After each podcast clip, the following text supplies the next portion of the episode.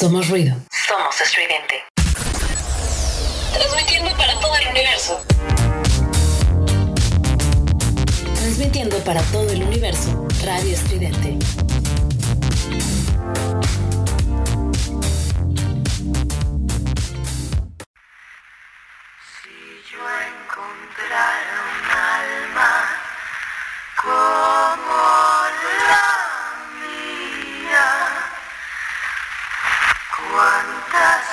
Cosas secretas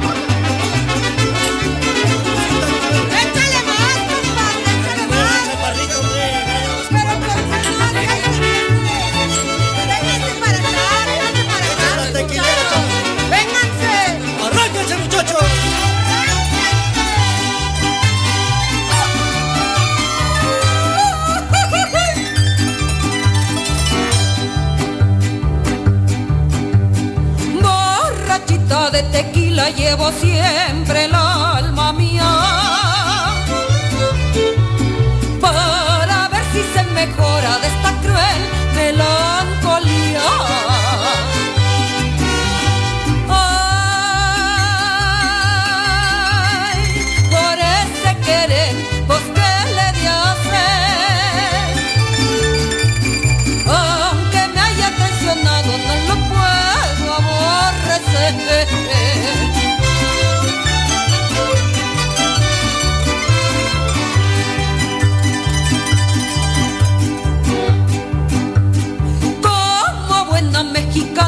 sufrir el dolor tranquila.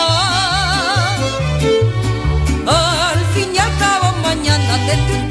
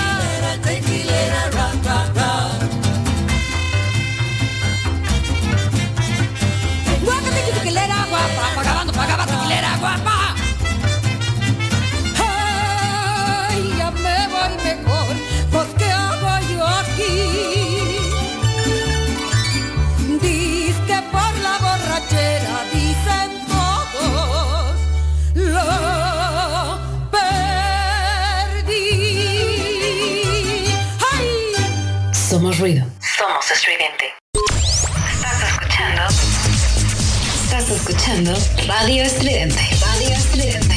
Radio Estridente. Radio Estridente. Hola, hola, buenas noches, ¿cómo están? Bienvenidos a Lágrimas de Tequila. Estábamos por acá sufriendo Eh, me acordé de la voz de mi querido Efraín, que no se siente por ahí porque luego anda trabajando mucho, pero que Efra siempre entra así como de hola, hola, hola, buenas tardes, ¿cómo están? Bienvenidos a esto que es la taberna del gato negro. Em, y tenemos un pequeños problemas técnicos, no sé qué demonios pasó con mis encoders. Y van a decir, ¿de qué habla Lemon? ¿Qué es eso? Las chunches que sirven para conectarse al programa, no sé qué demonios les sucedió. Déjenme les cuento que por ahí no sé si se les fue el avión, no sé, no sé qué pasó. Entonces, em, tuve que arrancar con el de eh, el quinto elemento, que es el que jalo. Entonces por ahí si ven que aparece en alguna parte que diga el quinto elemento y van a decir, ¿cómo? Si es lágrimas de tequila. No, sí, sí es lágrimas de tequila, solamente que es este, este rollo. Em, digamos que los tres se conectan a lo mismo y con los mismos datos y lo único que cambia es el nombre del programa. Entonces podría conectarme a los tres programas con un solo enlace, pero tendría que estar cada programa cambiándole el nombre. Y ahorita pues la neta fue caso de emergencia, así de cambiémosle rápido al que jale, porque los otros dos no jalaban. Entonces pues no sé qué sucedió. Pero bueno, ya estamos por acá. Eh, empezamos por supuesto con esta canción que es la más representativa de Lágrimas de Tequila, la que nos da entrada al programa, que es precisamente la tequilera de Astrid Haddad, que justamente hoy platicaba con mi mamá que tengo muchas ganas de poder ver un show en vivo de la señorita Astrid Haddad. Eh, pero bueno, eh, esperemos que un día esto se pueda y más ahorita después de la pandemia. Eh, mm, mm, para esto les ponía que hoy iba a arder Troya y que se iban a poner buenos los cocolazos porque tenemos un programa dedicado a lo que es la alienación parental. Entonces, ahí está, esto estábamos platicando. Por acá un amigo que me ponía un signo de interrogación y yo decía, ¿de qué o qué? ¿O por qué la signo de interrogación? Y me decía, pues es que no entiendo, ¿no? O sea, le digo, no, sí, que es el programa de alienación eh, paternal. Bueno, parental, yo también había puesto primero paternal, pero este, no, más bien es eh, como tal se pone parental, porque puede ser cualquiera de los dos padres. Y, em, y pues este rollo, este, ah, eh, y decía que lo que no entendió eh, lo del comentario de la gasolina es que luego se ponen, es que luego se arman las polémicas en esos temas. ¿Por qué? Pues porque cada padre va a opinar desde su punto de vista, están de acuerdo, ¿no? Em, para algunas personas ciertos comportamientos podrían no parecer alienación, para otros sí, y entonces ahí es donde se da, eh, se da este tipo de polémica mm, en, estos en este caso en particular, ¿no? Es que estaba escribiendo en estos temas, por eso lo repetí, en estos temas de esta. Entonces, eh, ¿por qué? ¿Por qué se arma la polémica? Porque nosotros vivimos es curioso, vivimos en México vivimos al mismo tiempo en una sociedad machista, pero también vivimos en una sociedad matriarcal. Y esas dos partes cuando se trata de que lleguen a un equilibrio, creo que es imposible que lleguen a un equilibrio como tal, y entonces están confrontándose constantemente y eso provoca pues obviamente esto que les digo de las eh, de las polémicas. Pero bueno, ahorita, ahorita hablamos de ese tema. Eh, acá estábamos, por supuesto, compartiendo con todos que andábamos al aire. Ah, no es cierto, todavía no. O sea, ya ven. O sea, yo, ah, sí, ya compartimos que estamos al aire. No, pues cuál, si no le he puesto. O sea, bueno, sí, ya habíamos subido el flyer y todo eh, a mediodía y en la tarde para que lo compartieran y todo, pero todavía no habíamos puesto de sí. Ya ahorita, justo en este momento, ya estamos al aire. Ya estamos al aire. Y espérenme, este, eh, ah no, se voy a poner el quinto elemento por estar diciendo quinto elemento. Lágrimas de tequila, eh, alienación, ahí, alienación parental, www.radioestridente.com, ahí está. Y vamos a poner el flasher del programa. Nada más que se le dé la gana a esta cosa reaccionar. Y ya estamos. Ahí está alienación parental. ¿Por qué es un tema tan delicado y más en México? Bueno, en general, en cualquier país, pero ¿por qué en México? Porque apenas se puso sobre la mesa en nuestro país, no tiene tanto que este tema salió a la luz, sobre todo porque eh, ahí está digamos que donde se dividen las opiniones es precisamente en el tema de cuando viene de parte de la madre y cuando viene de parte del padre. Cuando viene de parte de la madre, normalmente es como, ah, pues no hay problema porque pues es que sí, los niños tienen que estar con la mamá y pues este, al final ella es la que se está encargando sola y está haciendo y chalala. Y de repente cuando es el padre, pues obviamente viene este rollo como de qué tanto tiene derecho, qué tanto no tiene derecho. La realidad es que esto está dentro de la cuestión judicial ya, pero creo que, no sé, digo, no conozco los datos, les mentiría, pero no sé cuál sea realmente el porcentaje de padres que acuden a esta a este tipo de demanda, o sea, cuántos padres realmente sí agarran y dicen voy a demandar a, a mi expareja porque está ejerciendo la alienación parental. Yo creo que son pocos. Yo les puedo decir que de casos cercanos que conozco donde podría aplicar la, la postura y la respuesta es, es que si hago eso, obviamente va a involucrar a los niños, porque les van a preguntar para evaluarlos psicológicamente si realmente están sufriendo de alienación parental, y esto los va a confrontar a un proceso psicológico que eh, probablemente pueda ser eh, pues pesado o, dañino, etcétera, o así lo, lo sienten, ¿no? Ellos. Y entonces, pues es como someterles a un sufrimiento innecesario, mejor pues casi casi me aguanto. Solamente cuando son casos como más graves es cuando he llegado a ver que pues sí tratan de hacer algo al respecto. Entonces por eso es que les digo que, que este rollo pues está eh, bastante delicado en ese, en ese sentido. Eh, por acá, déjenme ver nada más que más tenía, pero creo que no, creo que todo está en orden. No, nada más que estábamos viendo esto de la alienación, alienación parental, que está chistoso el nombre porque suena a los aliens. pero primero nos vamos a ir con música en lo que se sigue agregando la gente al programa. Y por supuesto, porque acabamos de subir esto de que ya estamos al aire, yo ya había subido desde hace rato, con la hora y todo el rollo, pues saben que hay gente que se da cuenta a la mera hora. Y pues primero nos vamos a ir con musiquita, si encuentro, ah, ya me acordé, porque no la encontraba, acá está. Y que dónde demonios están mis canciones, pero ya lo encontré. Nos vamos a ir con esto que es eh, Dr. Shenka con la Marisoul, que Marisoul es de... Santa Cecilia y con el buen Sergio Arau, esto que se llama Vendedora de Caricias y después nos vamos con Pate de Foie y Lila Downs con esto que se llama Llévame en un beso y regresamos. Yo soy Lemón, esto es Lágrimas de Tequila, lo escuchas únicamente a través de Radio Estridente. Regreso. Somos ruido. Somos estridente. Somos estridente.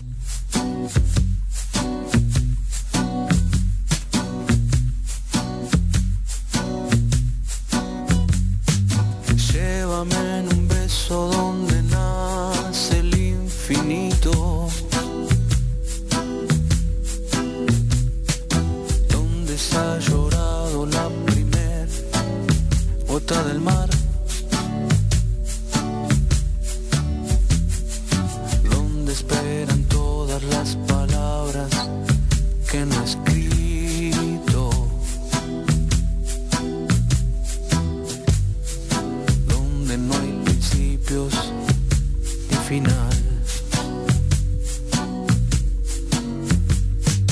Cura con un beso las angustias de mi aliento. Y acuchilla mi alma con tu piel de talismán. Bésame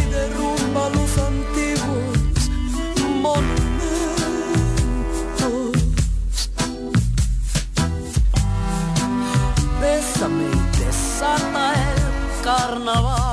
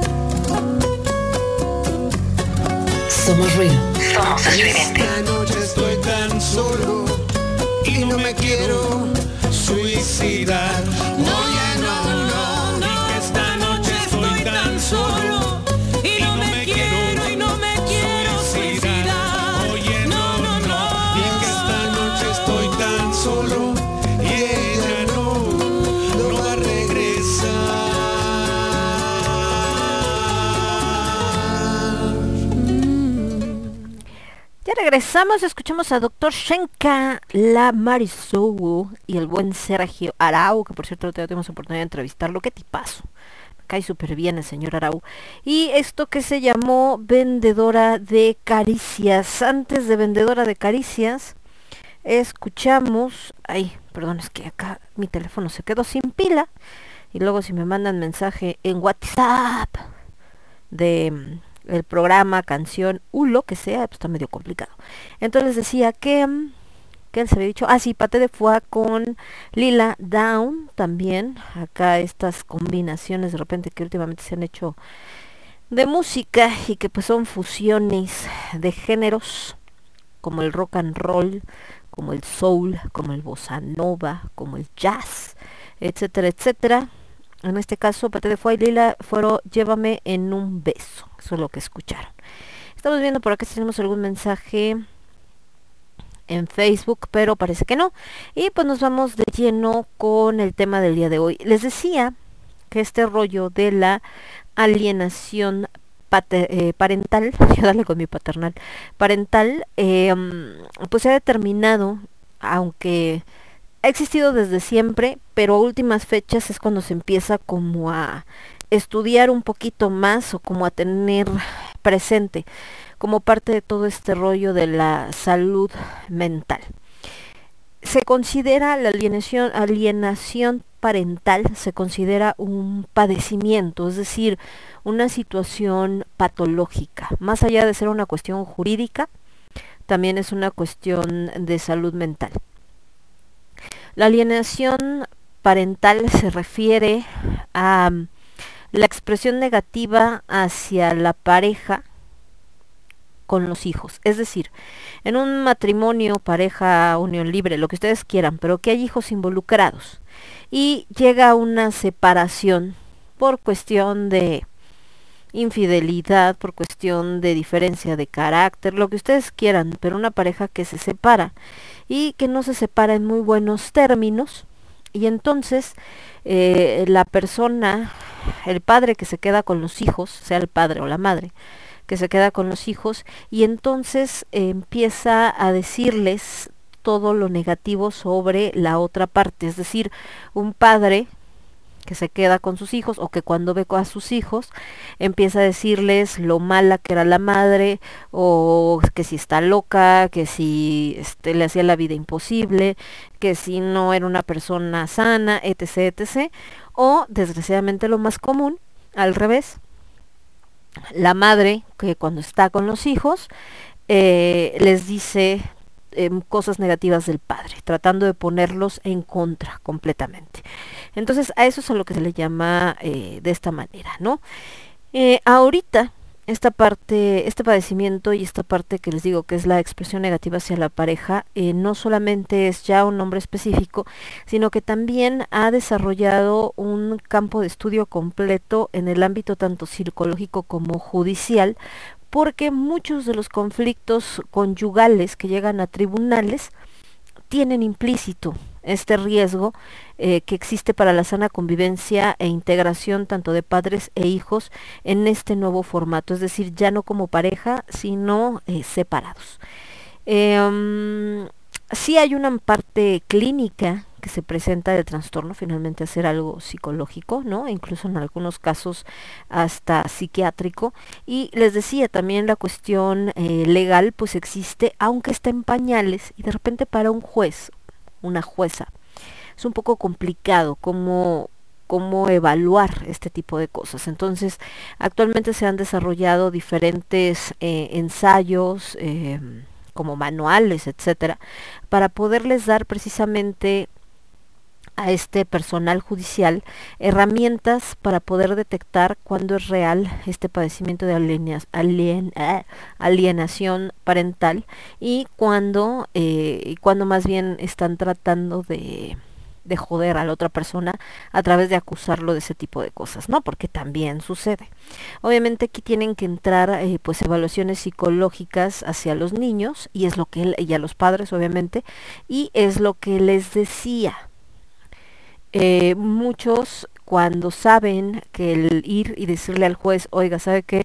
La verdad es que la madre de mis hijos les está hablando mal de mí o el padre de mis hijos les está hablando mal de mí y entonces dicen, ok, entonces eh, estamos ante un caso de AP, bueno, mejor para no hacerme bolas con lo de alienación paternal, eh, parental, perdón, eh, estamos ante un caso de AP, entonces lo que vamos a hacer es hacer una evaluación psicológica a ustedes dos, obviamente, y a los niños para saber qué está pasando. Y entonces es cuando muchos se echan para atrás porque dicen es que eh, mis hijos se van a dar cuenta que estoy peleando con mi pareja, ¿no? Con su otro padre o madre. eh, los van a tener ahí en un cuarto, los van a someter a ciertos estudios, ciertas preguntas que a lo mejor les pueden resultar incómodas. Obviamente en este proceso eh, pues el padre que, que los tiene, o sea, el padre o la madre que los tiene todo el tiempo, pues con esta tensión de saber que está bajo el ojo del huracán, eh, igual y puede incrementar el tratar de sembrarles este odio o tratar de manipular qué es lo que deben de contestar, entonces la situación se va a poner tensa y va a ser un daño a mi hijo, lo voy a hacer sufrir, ¿no? O a mi hija la voy a hacer sufrir y va a estar llorando y se va a sentir mal y se va a angustiar y entonces cuando dicen, no, pues ni pets, ¿no? Me, me aguanto, yo sé que le habla mal, pero igual prefiero no verlos, pero saber que están bien, mentalmente hablando, que es una tontería y es una mentira, porque no van a estar bien, ¿no? Pero bueno, mm, mentiras que se cuentan de repente para evitar conflictos, o eh, voy a tratar de llegar a un acuerdo por fuera, aunque sea malo para mí, con mi expareja, con tal de tratar de llevar las cosas en paz, ¿no?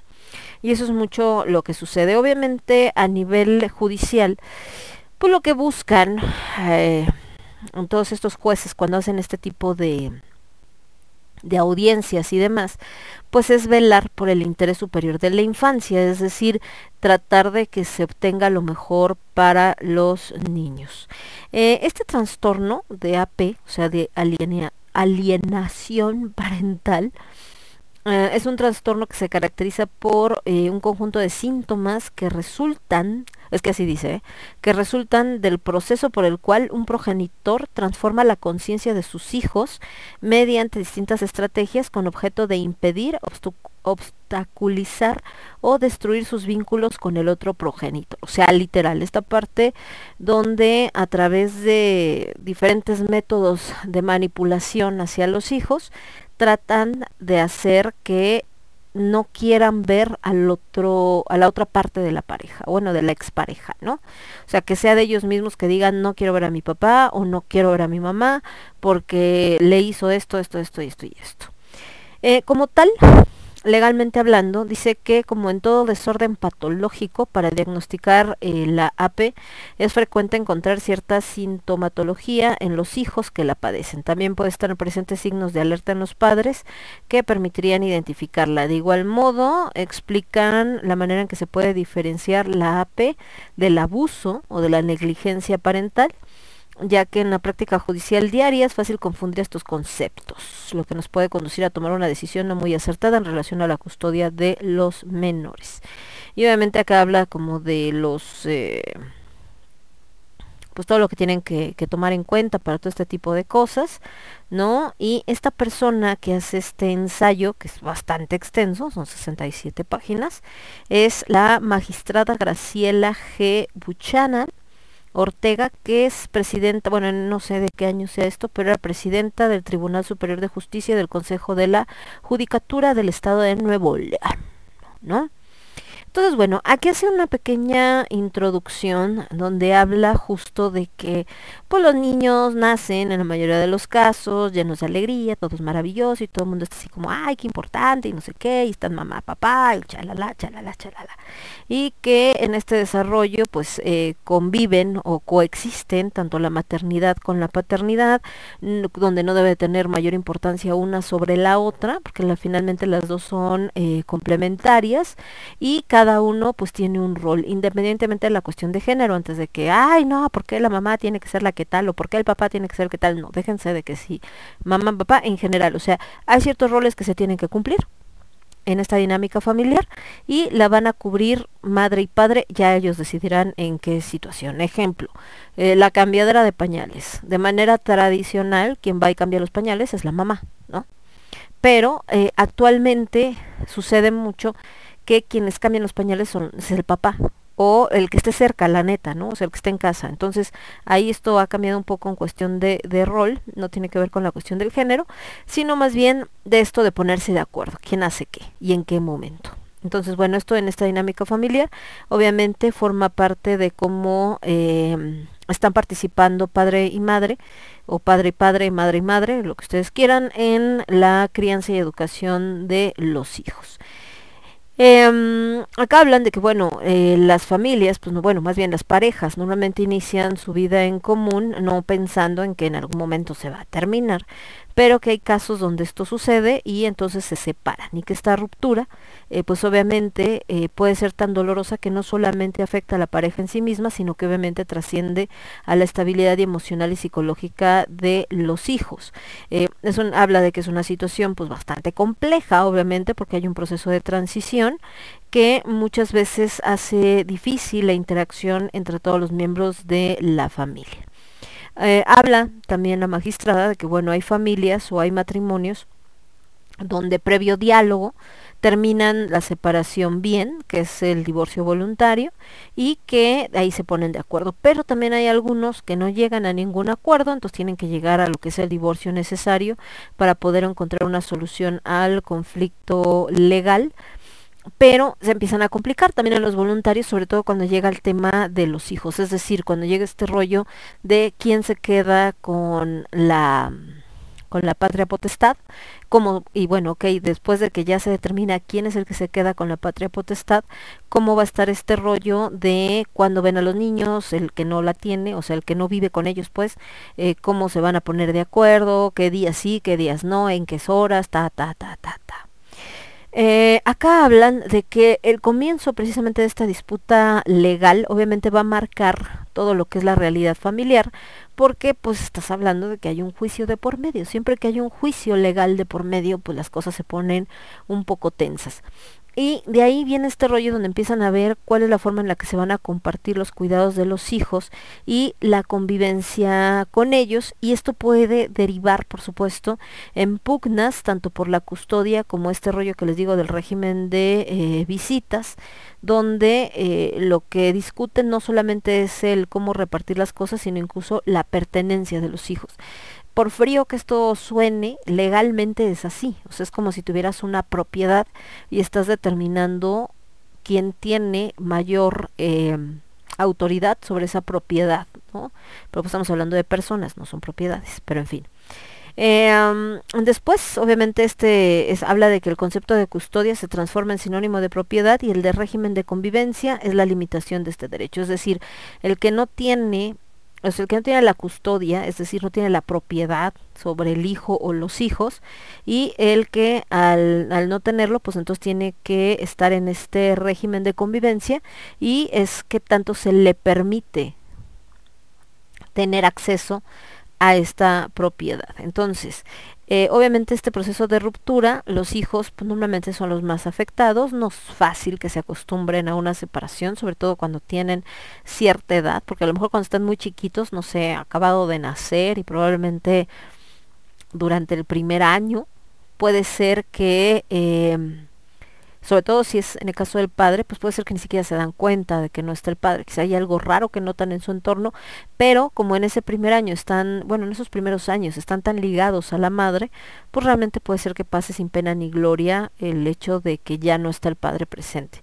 Pero cuando hablamos de niños más grandes, es decir, que ya están plenamente conscientes de lo que sucede y que además están plenamente conscientes de la dinámica familiar que habían llevado hasta ese momento, es decir, esta mm, parte de convivir con, este, obviamente, eh, convivir con eh, con padre y madre, ¿no? Tanto en las fiestas familiares, en las vacaciones, en el día a día, etcétera, etcétera. eh, y ya hay como esta interacción e incluso por parte de los niños, pues esta determinación de eh, cómo convivo con mi papá, cómo convivo con mi mamá, qué cosas me ayuda mi papá, qué cosas me ayuda mi mamá. O en el caso de em, familias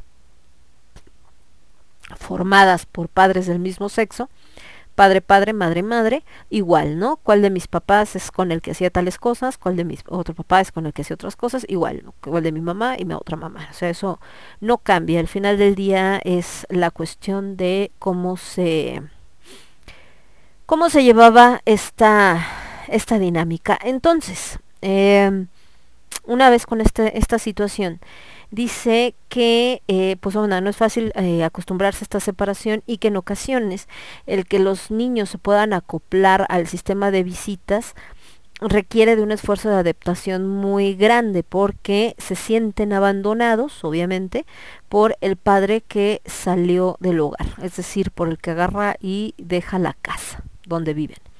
Entonces, eh, muchas veces, pues es el propio menor quien rechaza el contacto con este padre ausente, padre o madre, obviamente, se refiere a, no, no es cuestión de género, no simplemente del que deja el hogar, y que el dolor y las consecuencias derivadas de esta ruptura y los conflictos, conflictos de lealtades a los que están sometidos, pues les impiden tomar una posición neutral en esta situación. Perdón.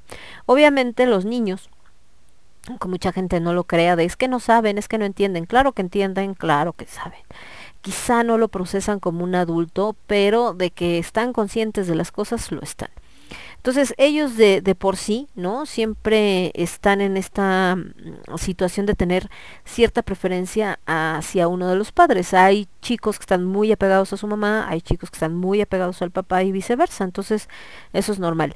Y su opinión debe de ser tomado en cuenta, cosa que casi no sucede actualmente en los juzgados. Se van sobre lo que consideran los jueces que es lo mejor para cada una de las partes y hasta donde yo sé, muy pocas veces se acercan a preguntarle a los hijos, bueno, ¿tú qué prefieres, no? Irte con tu mamá o irte con tu papá, pero eh, pues realmente no toman en cuenta esa voz como para tomar eh, su decisión judicial y también precisamente hablando de este tema de alien, alienas, ay, de AP eh, pues a veces el menor está manipulado por alguna de las dos partes para que cuando le pregunten con quién te quieres ir pues digan con mi mamá, ¿no? Si es la que le metió eso en la cabeza o con mi papá, si es el que le metió eso en la cabeza. Entonces, eh, pues obviamente este es un como un asunto que de repente se da, ¿no? En esto de cómo es la, la convivencia y demás. Es que estoy viendo acá eh, como unas acotaciones que hace. Por ejemplo, dice, en ocasiones las madres, ante la exigencia del divorcio voluntario por parte del marido, se lo conceden sin provocar conflictos, allanándose a sus propuestas y condiciones. No obstante, en lo que respecta a los hijos, la madre no abusa de la custodia, sino que por el contrario, induce a los hijos a convivir con el otro padre, facilita su comunicación y por lo que toca la relación interpersonal con su cónyuge, esta resulta inmejorable, es decir, cuando hay un buen acuerdo. Y luego habla aquí del Código Civil para el Estado de Nuevo León en específico, donde el artículo 414 bis dice que la madre tendrá en todos los casos en que no viva con el padre de sus hijos el derecho preferente de mantener a su cuidado a los que fueren menores de 12 años debiendo en todo caso el juez escuchar la opinión de los menores que han cumplido 12 años, resolviendo siempre conforme al interés superior de estos. Y dice, los titulares de la patria potestad, aun cuando no conservan la custodia, tienen el derecho de convivencia con sus descendientes, a quienes se los solicitará su opinión si han cumplido 12 años. ¿Esto qué quiere decir? Y es algo de lo que se han quejado muchos hombres.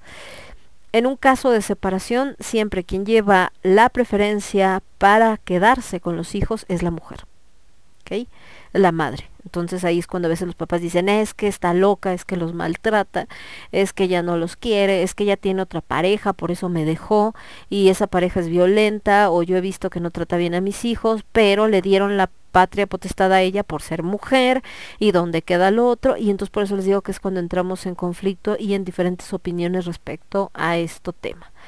Eh, esto que decía de que cuando son mayores de 12 años, se les puede pedir su opinión, hablan de que precisamente es lo que da pie a la AP, o sea, la alienación, parental, porque eh, se origina como resultado de la crisis de pareja y que se refiere a la conducta llevada a cabo por el padre o la madre que conserva bajo su cuidado al menor con la finalidad de que a través de alianzas o tácticas para aumentar eh, su poderío, este odie, tema o rechace injustificadamente al progenitor que no tiene la custodia.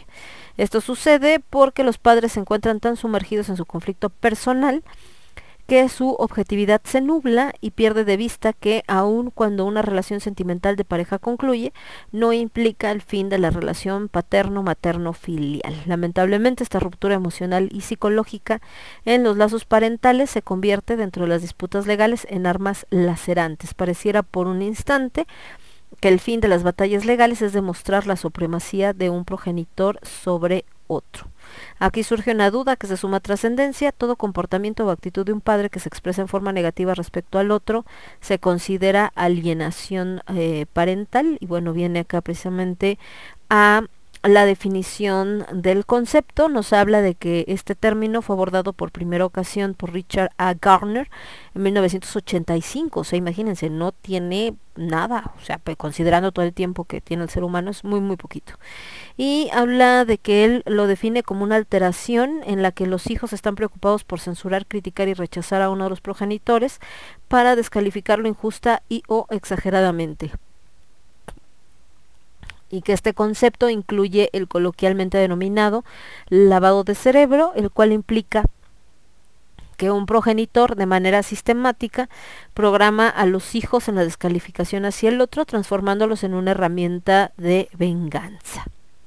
Y bueno, viene otra vez lo de la, la, AP, que es el conjunto de síntomas que resultan del proceso, etcétera, etcétera, y que los hijos que la sufren, o sea, sufren este síndrome de AP, desarrollan un, un odio patológico e injustificado hacia el progenitor alienado, que genera consecuencias devastadoras en su desarrollo físico y psicológico. También dice que el síndrome puede afectar a los familiares del progenitor alienado, como son abuelos, tíos, primos, etc. Y aquí, ¿para qué les digo? Este es otro asunto. Ok.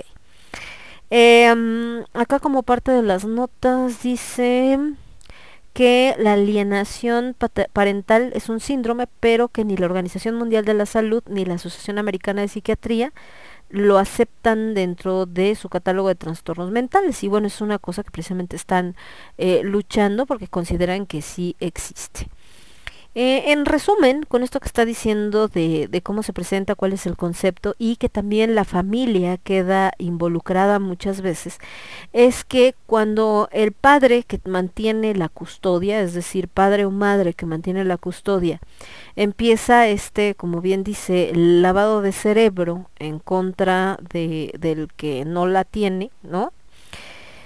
Empieza a sembrar este odio hacia la expareja, hablándole mal, diciéndole pues lo mal que la trata o lo mal que la hace sentir o que lo hace sentir y que entonces este pues obviamente están en este rollo de de que no lo quiere ver al papá o no quiere ver a la mamá porque no es que tú lastimaste a mi padre o tú lastimaste a mi madre, entonces por eso no me quiero ni acercar y no sé qué. Y entonces eh, lo que habla de que también la familia queda involucrada es porque obviamente al hacer eso, eh, pues obviamente eh, mete o, o, involucra, por supuesto, a... Eh, involucran por supuesto a los padres, por ejemplo, del que no vive con los niños. Entonces, eh, cuando no puede él convivir con sus hijos, por tanto, toda su familia, sus hermanos, sus padres, sus abuelos, eh, etcétera, no pueden convivir también eh, con el niño o con los niños. Entonces, el menor involucrado solamente convive con la familia de la madre o con la familia del padre, que es el que se quedó con la custodia. Y esto hace que pues aunque podrían decir, bueno, es que los que más les interesa es a los padres directos, pues claro que no, o sea, ¿qué abuelo no quiere convivir con sus nietos? O podría, podrían existir, pero vamos a hablar de la generalidad. ¿Qué abuelos no quieren convivir con sus nietos? ¿Qué tíos no quieren conocer al hijo de su hermano o de su hermana? ¿no? Entonces, eh, pues es como un, mal mayor porque entonces el chavito o la chavita pasan 10, 15, 20, 30 años sin que sepa ni siquiera que tiene otra parte de familia y a veces se vuelven a encontrar cuando ya tiene esta conciencia adulta y quiere acercarse y dice, ah, chinga, pues que yo sé que mi papá o mi mamá tienen tal familia, pero nunca los conocí o nunca conviví con ellos, pues quiero acercarme. Pero muchas veces pues ya no lo hacen, ¿no? Es como que pues nunca estuvieron en mi vida, no los conozco, no son parte de mi entorno, entonces pues whatever, X. Entonces eh, les digo, sí la verdad está bastante cañona la situación, pues por todo lo que esto conlleva y sobre todo para lo que significa para la salud mental de los chavitos, porque también esta desconexión con cierta parte de tu familia, pues a la larga también genera otro tipo de trastornos y sobre todo este rollo que vemos muy común hoy en los jóvenes, el que no se encuentran, no saben quiénes son, no saben realmente qué es lo que quieren, eh, no saben hacia dónde van y muchas veces eh, ni siquiera pueden lidiar con ese tipo de frustración, llevándolos incluso a tomar pues decisiones bastante drásticas o a caer en los excesos, llámese sí, alcohol, drogas, sexo, muchas cosas, adrenalina, etc, etc. Vámonos con música. Me voy con Enrique Bombori y esta versión que hace de El Triste de José José. Y después con No Te Va a Gustar, que es una colaboración de los señores de Chao con Julieta Venegas. Y yo regreso con ustedes. Yo soy Lemon. Estos lágrimas de tequila lo escuchas únicamente a través de Radio Estridente. Volvemos. Transmitiendo para todo el universo. Radio Estridente.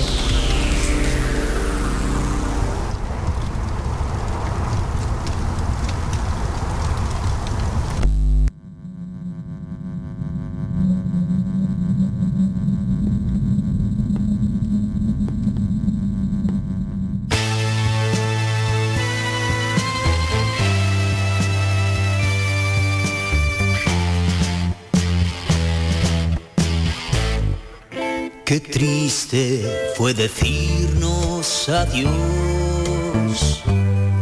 cuando nos adorábamos más. Hasta la golondrina emigró, presagiando el final.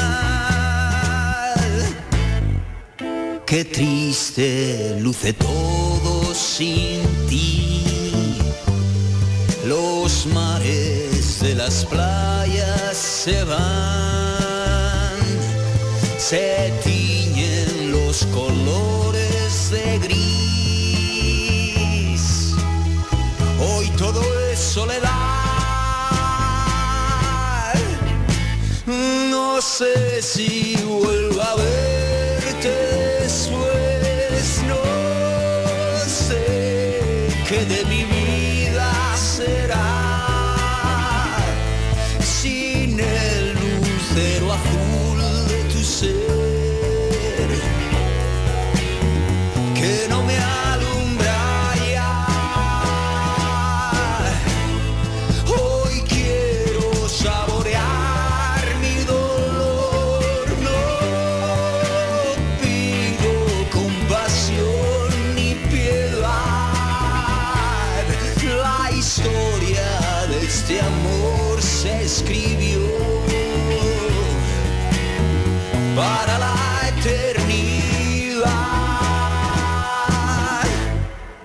Qué triste, todos dicen que soy, que siempre estoy hablando de ti.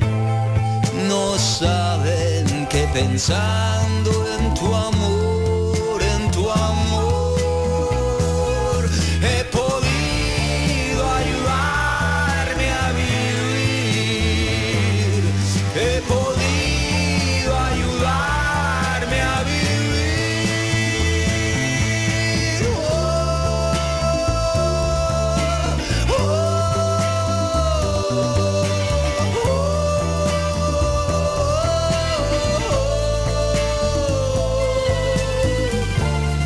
Somos ruido.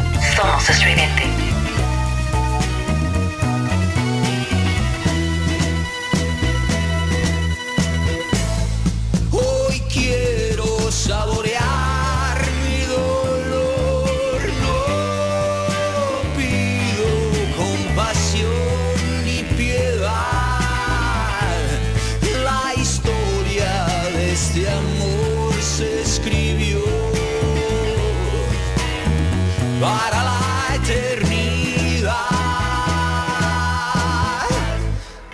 qué triste, todos dicen que soy, que siempre estoy hablando de ti.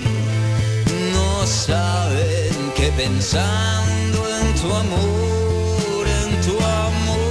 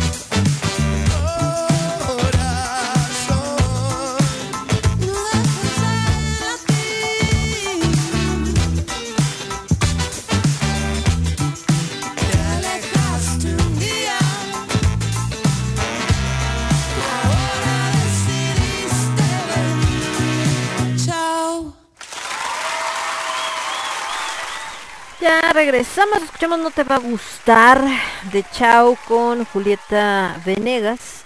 Antes Enrique Bumburi con su versión de El Triste de José José. Estamos viendo por acá en el Facebook si teníamos algún comentario, pero parece que no, que todo en orden hasta el momento. Y bueno, regresamos con esto que estamos platicando de este síndrome de AP o alienas, alienación paternal, parental, perdón, dale con el parental, digo con el paternal parental.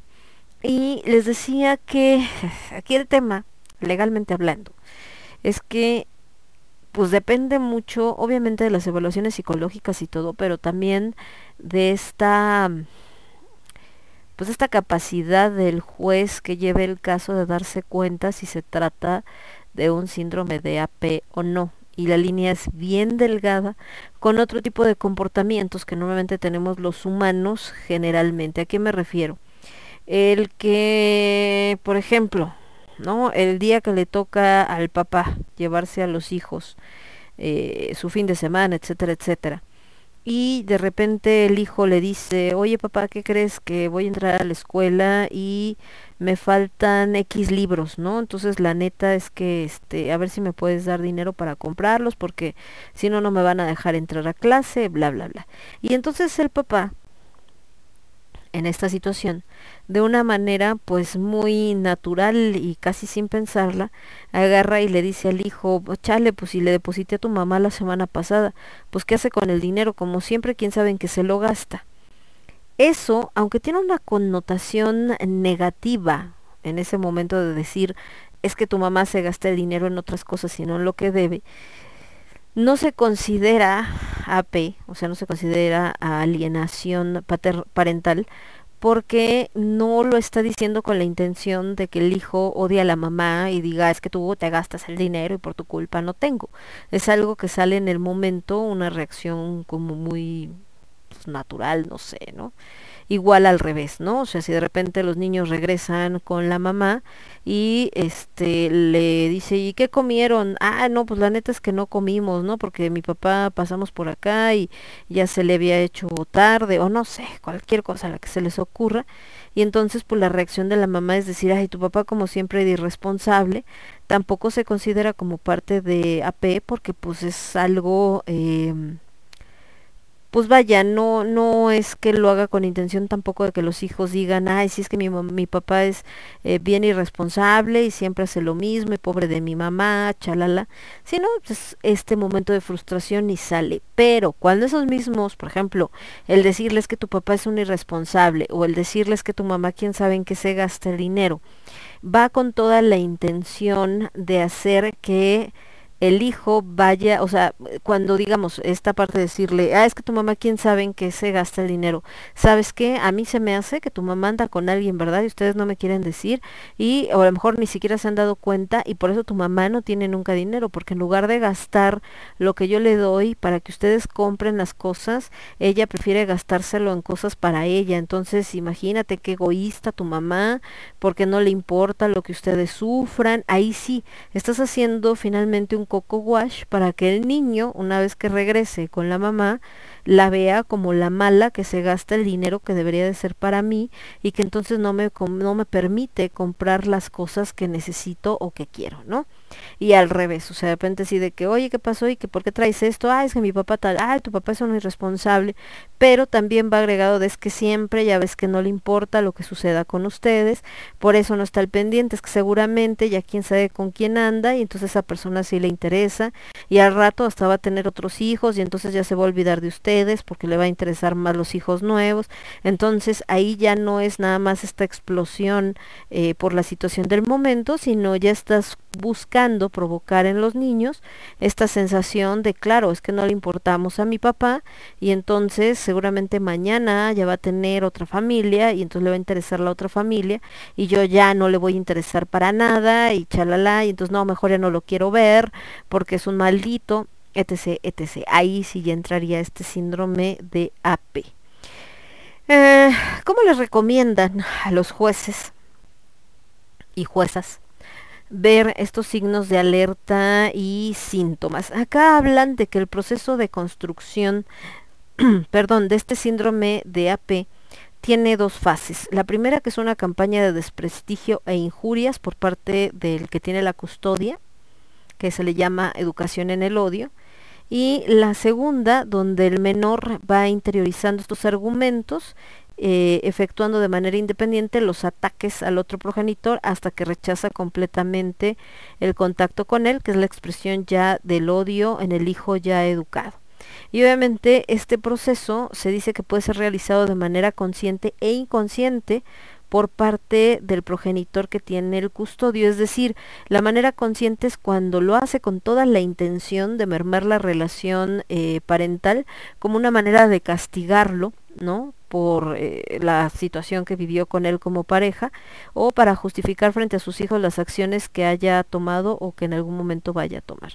Y la manera inconsciente, fórmula aprendida, es cuando agarra a los hijos como confidentes y se desahoga con ellos de todos los problemas que tenga de pareja. O sea, de hecho, eh, el permitir que los menores escuchen conversaciones relacionadas con el progenitor que no tiene eh, la custodia también eh, puede desencadenar este síndrome de alienación parental. O sea, imaginemos que la mamá o el papá de repente están hablando por teléfono y están hablando con algún amigo o con alguien importante y entonces eh, le están diciendo es que ya ves que este cabrón como siempre está haciendo esto y no le importa que yo esté sufriendo y no le importa que yo esté haciendo no sé qué y eh, o este si es el otro no es que ya ves que esta mujer siempre hace lo mismo y nos está afectando y a mí me hace daño yo me siento mal y la la la y entonces eh, pues obviamente el niño lo está escuchando y en ese momento pues piensa así como de, ah, no manches, ¿no? O sea, sí es cierto, a lo mejor mi mamá es la mala o mi papá es el malo y empieza a sentir este rechazo, ni siquiera de manera que el padre haya mm, tenido la intención de hacer que pensara mal de, de, su mamá o de su papá, simplemente porque alcanzó a escuchar en esta conversación donde a veces el adulto ni siquiera se da cuenta de que el menor estaba escuchando. Entonces, eh, eso es a lo que se refiere, que es cuando es de manera inconsciente. Y eh, la otra, pues bueno, esto que va detectando el juez o que les recomiendan es cómo ver los signos de alerta que se pueden ver tanto en los padres como en los hijos. ¿Se acuerdan que decíamos que eh, están presentes en los dos, ¿no? Y es una manera de tratar de detectar eh, si está ocurriendo este síndrome de AP. Entonces, ¿cómo lo pueden detectar en el caso o cuáles son los signos de alerta que se pueden eh, presentar en los padres. Primero, que impiden que el otro progenitor tenga, ejerza su derecho de convivencia con los hijos. O sea, esta parte de, eh, no, no te voy a dejar verlos porque no me diste dinero o porque me voy a ir de viaje o porque, o sea, cualquier eh, pretexto. Y entonces por eso, este, pues casi casi hazle como quieras, ¿no? Y este, o se va de viaje sin avisarle y entonces el otro llega a ver a los hijos y resulta que los hijos pues ni están ahí. Entonces todo este tipo de cosas pues también están presentes como parte de la, eh, de tratar de separarlo de este progenitor en particular. Entonces, eh, pues son este tipo de situaciones y que se pueden presentar en la convivencia diaria, eh, más bien en la convivencia de los niños. Otra es, por ejemplo, el que le habla por teléfono a, a los hijos el padre que no vive con ellos y pues se encuentra con que no le contestan o le contesta la expareja. Cuando dice, oye, pásame a mis hijos, no sabes qué, no están aquí. Este, pues bueno, pues entonces, ¿cuándo los puedo encontrar? No, pues es que sabes que ahorita estoy ocupado o estoy ocupada. Entonces, ¿por qué no les hablas en la noche? Y hablan la noche y ay no ¿qué crees ya se durmieron o este o están con su abuelita o están en los, y entonces empieza a poner eh, pretexto tras pretexto para no permitir que el padre que no tiene la custodia pues se comunique con ellos entonces obviamente pues esto tiene diversas consecuencias no eh, la otra es desvalorizar e insultar al otro progenitor en presencia del hijo, aludiendo a cuestiones de pareja que no tienen injerencia con el, este que no tienen injerencia con el vínculo parental. Es decir, eh, están hablando con X persona o simplemente están hablando al aire y diciendo es que este hombre o esta mujer es lo peor porque a mí me hizo, a mí me tornó, me puso el cuerno o era una persona que no me escuchaba, no me ponía atención y ya ves que luego de repente se ponía bien acá y no me dejaba hablar. Entonces son cosas que no tienen que ver con los hijos, tienen que ver directamente con las broncas de pareja, como te sentías o la razón por la que incluso decidiste terminar eh, con este vínculo amoroso pero donde les digo directamente, pues los hijos no tienen absolutamente nada que ver en ese rollo, pero al decirlos enfrente de ellos y esta parte como de casi casi es lo peor que existe, pues los chavitos se quedan con esa idea. Eh, otro signo es que impliquen al entorno familiar y a los amigos en los ataques a la pareja, es decir, ponerse de acuerdo con los amigos en común o con la familia, así como de, eh, ay papá, es que fíjate, y entonces el papá va y amenaza al ex marido o a la ex mujer, etcétera. Subestimar o ridiculizar los sentimientos de los niños hacia el otro progenitor. De repente, cuando el niño dice, ay, es que mi mamá es a la que más quiero, y entonces el papá agarra y le dice así como de, ay, qué ridículo, o sea, qué cursi, te van a ir en la escuela y te van a hacer burla, y si el niñito de mamá, ¿no?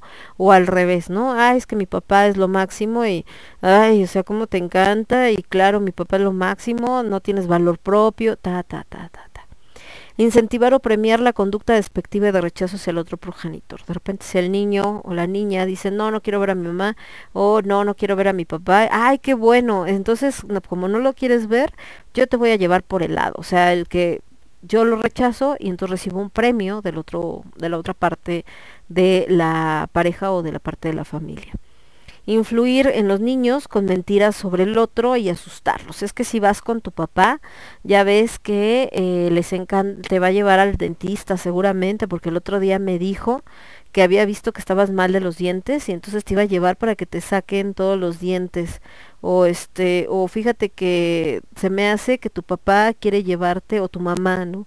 Tu mamá quiere, eh, tu mamá siempre te regaña, entonces cuando llegue seguramente no te va a dejar salir y te va a castigar porque me dijo que te iba a castigar. Entonces esa es la otra que habla de, por medio de mentiras, espantar al uno de los hijos en contra del otro padre, ¿no?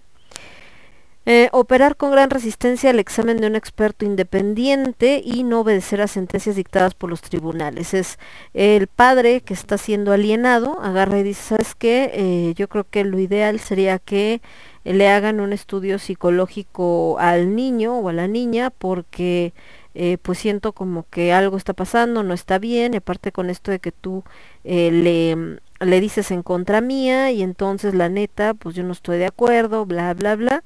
Y entonces eh, la persona, como sabe que si hay algo ahí oculto, agarra y dice, este, no, es que sabes, no, no, no puede porque tiene que ir a tal lado, o no, ¿sabes qué? Es que ahorita no se puede porque tiene escuela, o no, porque yo no estoy de acuerdo, le van a hacer daño, o tal, tal, tal, tal, tal. Y obviamente lo de no obedecer sentencias dictadas es cuando, eh, y aquí es donde entra otra cosa, no siempre es nada más que hablen negativamente del otro padre, también es cuando manipulas al hijo para que las cosas se hagan como tú quieres. Por ejemplo, eh, es que sabes que yo sé que te, el juez dijo que por ley tú tienes el fin de semana o tienes el sábado donde la niña o el niño eh, puede estar contigo sin que esté yo presente, te lo puedes llevar, ¿no? Para que conviva con tu familia y me lo regresas, pero es que él quiere que esté yo. Y entonces el niño, de repente, o la niña le dicen al papá, es que, ¿dónde vamos a ir? No, pues que vamos a ir a, no sé, a comer hamburguesas. Ah, ok, viene mi mamá. No, pues no, o sea, te toca estar conmigo, tu mamá pues va a estar en su casa haciendo sus cosas. No, pero es que yo quiero que venga mi mamá y se ponen a llorar y acá y ay, mi mamá. Y entonces la otra parte dice, bueno, está bien que venga tu mamá, ¿no? O al revés. No, es que vamos a ir acá y va a venir mi papá. No, pues tu papá no va a venir porque él tiene sus cosas y nosotros vamos a ir acá. Es que yo quiero que venga mi papá. ¿Y cómo voy a estar sin mi papá? Y bla, bla, bla, bla. Entonces, por medio justo es no obedecer esta sentencia donde dice que no necesitas tú estar presente, que tiene derecho a convivir con el hijo él solito o ella solita y sin embargo, por medio de la manipulación del hijo, tú estás incumpliendo con la sentencia. Eh, y bueno, en general, en este signo de alerta de los padres, es que buscan denigrar o cobrar venganza con la persona que estiman eh, responsables de su situación eh, personal, ¿no? Y que quieren eliminar la herida de raíz, borrando completamente la figura del progenitor que no tiene la custodia, por lo que hacen creer a los hijos que su presencia basta, o sea, es decir, no necesitas a tu padre, yo puedo ser madre y padre, o no necesitas a tu madre, yo me puedo hacer padre y madre y no pasa nada. ¿Cuáles son los síntomas que se presentan en los hijos cuando están sufriendo de, esta, de este síndrome de AP? Eh, que es que el niño está obsesionado con odiar a uno de sus progenitores, que eh, tiene justificaciones débiles, absurdas o frívolas para este desprecio. Es decir, cuando le preguntan, oye, tu mamá, ay, no, guácala, no sé qué, o tu papá, no, es que no sé qué, y como, ¿por qué no? O sea, ¿por qué lo odias? ¿O por qué no quieres estar con él o con ella? ¿O por qué te expresas así? Y pues el pretexto es algo muy tonto, ¿no? Como, este, ay, es porque el otro día se puso una camisa rosa y a mí me choca el rosa, entonces guácala, ¿no? ¿Eh? Y pues eso qué tiene que ver o qué, ¿no? Entonces a eso es a lo que se refiere con que las justificaciones pues son como muy absurdas de por qué siente ese odio, ese desprecio por el padre o la madre. La otra es ausencia de ambivalencia, es decir, no existen sentimientos encontrados, todo es bueno en un padre y todo es malo en el otro. Entonces cuando le preguntan es, oye, ¿tu mamá? No, pues mi mamá es lo máximo y es la mejor del mundo y este y yo la quiero muchísimo y ella todo hace perfecto y es eh, lo mejor y solamente se preocupa por mí, de hecho se sacrifica por mí y entonces casi casi no tiene vida para estarme cuidando y chalala y tu papá, no, a mi papá le vale gorro y la verdad es que este no tiene ningún interés y me trata mal, entonces obviamente es esa, esa parte. Eh, la otra es el fenómeno del pensador independiente, es decir, eh, los hijos, los niños, se afirman orgullosamente que la decisión de rechazar a uno de sus padres es completamente suya y niegan cualquier influencia del padre aceptado. Es decir, cuando, oye, eh, ¿y por qué no quieres ver a tu papá? No, pues porque yo no quiero, ¿no? ¿Te dijo tu mamá que dijeras que no lo quieres ver? No. Yo eh, soy el que decidí eso o yo soy la que decidí esa. Otra es el apoyo reflexivo al progenitor alienante, es decir, los niños aceptan incondicionalmente la validez de las alegaciones del padre aceptado contra el odiado, así como de, oye, es que tu mamá dice que no quiere que tú veas a tu papá porque este seguramente ya tiene otra pareja y entonces a ti no te va a pelar. Ah, sí, no, es que mi mamá tiene razón, o sea, es que imagínate, seguramente eh, ya y al rato va a tener otro hijo y entonces por eso yo ya no importo y, y pues sí, o sea, este, eso que dijo mi mamá, eso es, ¿no? O al revés, si es en el caso del padre. Entonces eso es pues más o menos a lo que se refiere. La otra es ausencia de culpa hacia la crueldad del padre odiado. O sea, de oye, pues no te sientes mal, pues porque no quieres ver a tu papá o no quieres ver a tu mamá. No, ¿por qué no? O sea, no quiero verlo y no quiero verlo y pues qué tiene de, de malo, ¿no? O sea, está bien, o sea, así es porque así lo, lo estoy yo y, ni modo, no pasa nada. Entonces, eh, esa es pues la otra, la otra situación. Después tenemos el presencia de argumentos prestados. Usan palabras o frases que no forman parte del lenguaje de los niños. Cuando eh, parece como si se hubieran aprendido un, un script y dices, ¿qué niño dice? Es que es una persona ambivalente, por decir algo, ¿no? Y así como, ah, chinga, ¿de dónde sacó esa palabra? ¿O qué pues? Entonces te das cuenta de que pues hay un adiestramiento, un aleccionamiento que está sufriendo el menor. Entonces esa es la, la otra situación. Y la otra es la extensión de la animadversión a la familia extensa, esto que estábamos diciendo, donde no solamente es no ver a mi mamá, no ver a mi papá, sino también, oye, este, ¿no quieres ver a tus abuelitos? Ah, no, mis únicos abuelitos son los de mi mamá, no, mis únicos abuelitos eh, son los de mi papá y tan tan, y yo no quiero ver a nadie más, y oye, pero es que mira que tus tíos, ya no me importa, no quiero ver a mis tíos, o sea, se va extendiendo. Eh, acá hablan de cuando los síntomas se detectan en el menor, los menores por lo regular aseguran que el padre o madre ausentes lamentan la situación personal por la que atravesaron, puesto que el principal sentimiento de los infantes afectados por alienación eh, parental es de abandono. es el padre que se fue o la madre que se fue, me abandono.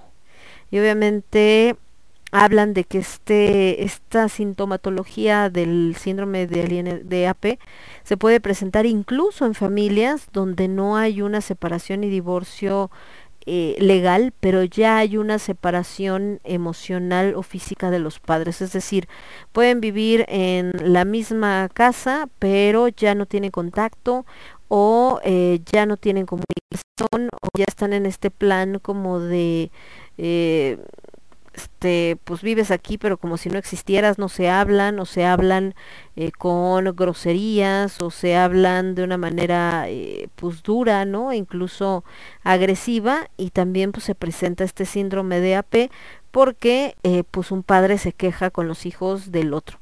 Y eso puede decir que de manera involuntaria, como dice por acá, inconsciente, sí lo llegué yo a vivir con la separación de, de mis padres y neta así se ponían se ponían así, ¿no?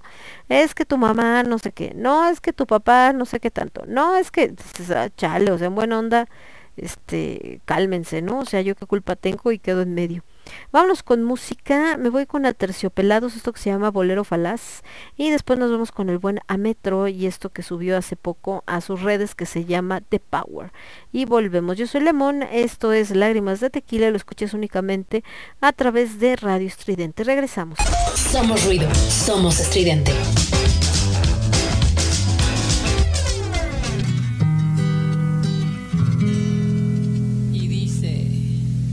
Buscas en mis bolsillos pruebas de otro cariño.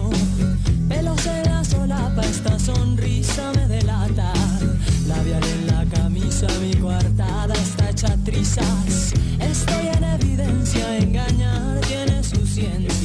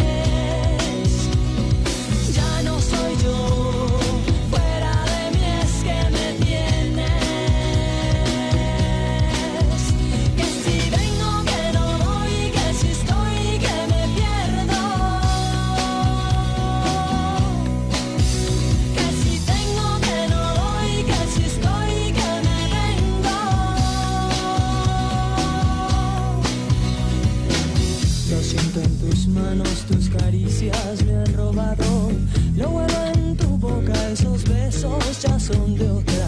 ¿Quién será esa infame que no deja que yo te ame? Si yo la encontrara, le partía.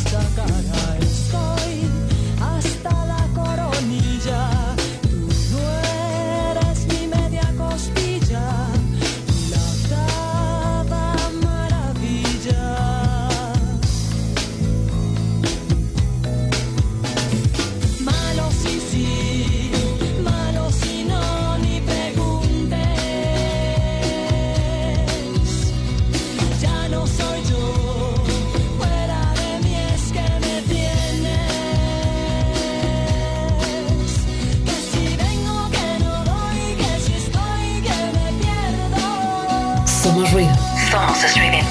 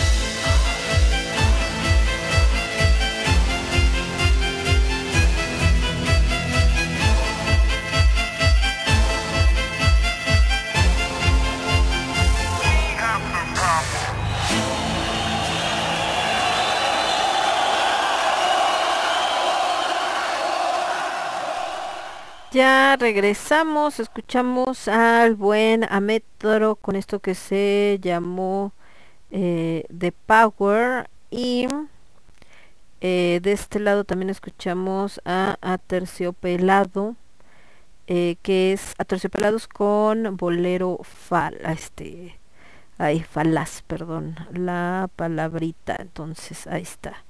Y em, de este lado eh, eh, em, este lado es que acá este es más una cuestión cuestión ay es que esta es otra controversia que algún día platicaremos de eso nomás que es un tema como más delicado eh, que de higiene nena. Por algo están ahí.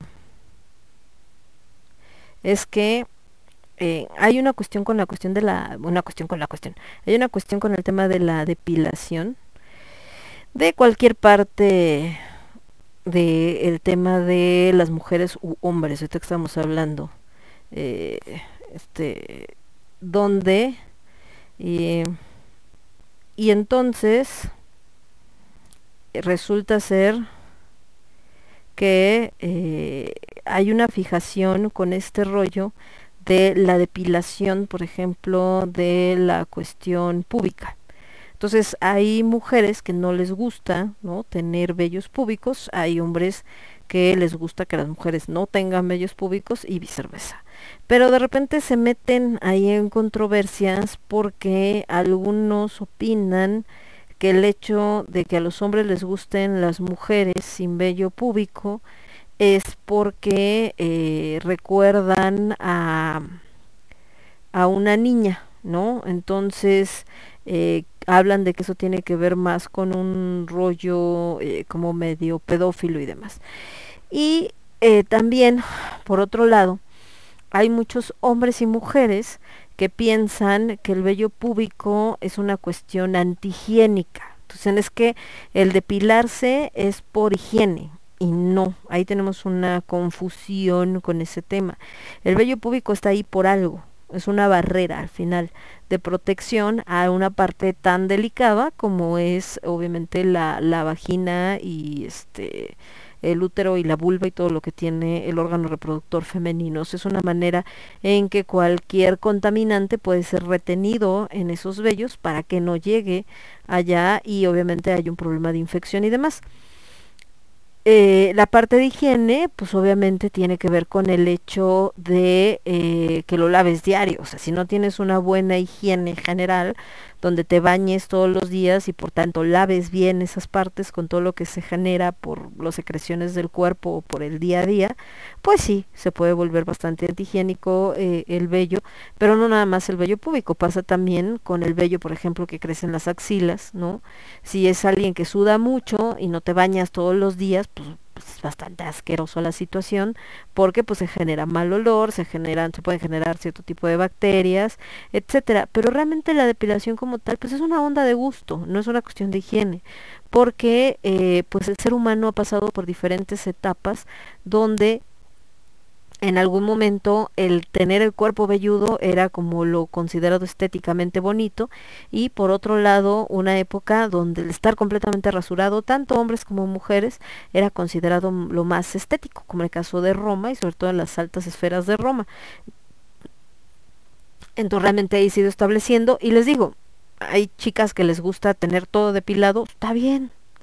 Hay chicas que dicen no no me voy a depilar también está bien y les digo, ya el rollo de la higiene, pues es bañarse bien, ¿verdad? También. Em, bueno, dejemos temas más escatológicos, nos vamos con esto que estamos hablando de la alienación parental. Hay diferentes grados de síndrome de AP. Tenemos la leve, el moderado y el severo. Cuando hablamos de leve es cuando esta alienación es relativamente superficial.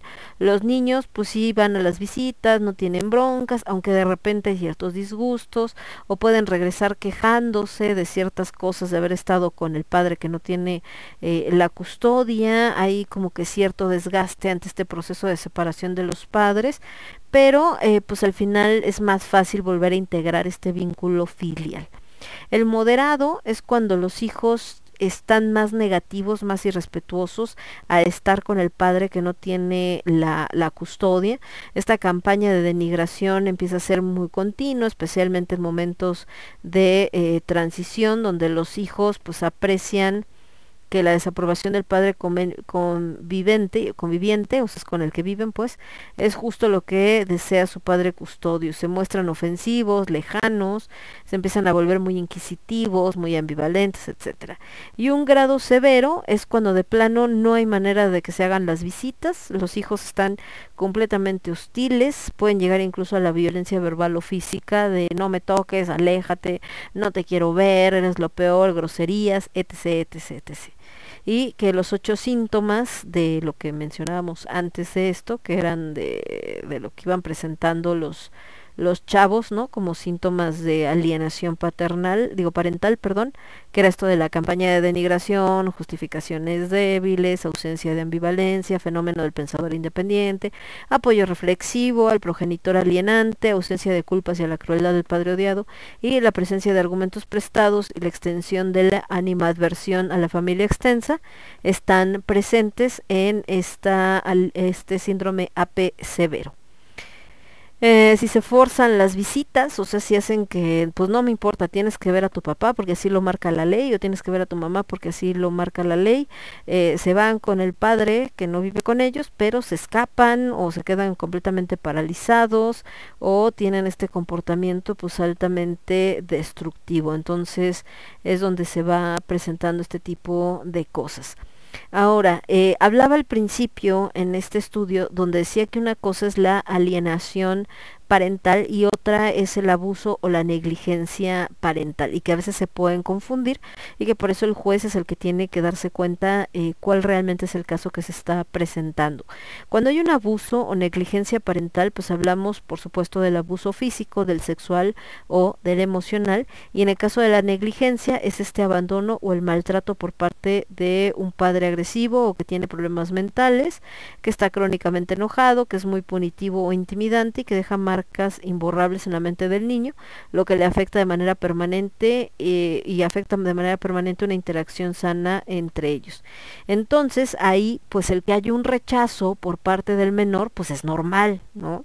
O sea, no lo rechaza porque sí, no es porque el, otro padre lo esté alienando, ni le esté diciendo tu padre es lo peor o tu madre es lo peor, sino ya es no lo quiero ver porque abusa sexualmente de mí, aunque no diga nada, o porque nada más me está diciendo de cosas, este abuso psicológico, o porque... Eh, pues cuando estoy con él o con ella, pues ni me pela, ¿no? Se va a hacer sus cosas y yo estoy ahí como moped, no me da de comer, o este, o me maltrata, ¿no? Me está siempre diciendo de que, ay, qué gorda estás, o qué gordo estás, o es que eres tonto, o sea, todo este tipo de cosas, o desde que lo veo es así como de, pues si vas a estar conmigo, aquí no es la casa de tu mamá o de tu papá, así que eh, si no haces lo que yo te digo, te voy a castigar, y entonces, pues obviamente el niño va a decir, yo no quiero ir con mi papá, o yo no quiero ir con mi mamá, ¿Para qué? ¿Para estar sufriendo? Pues no.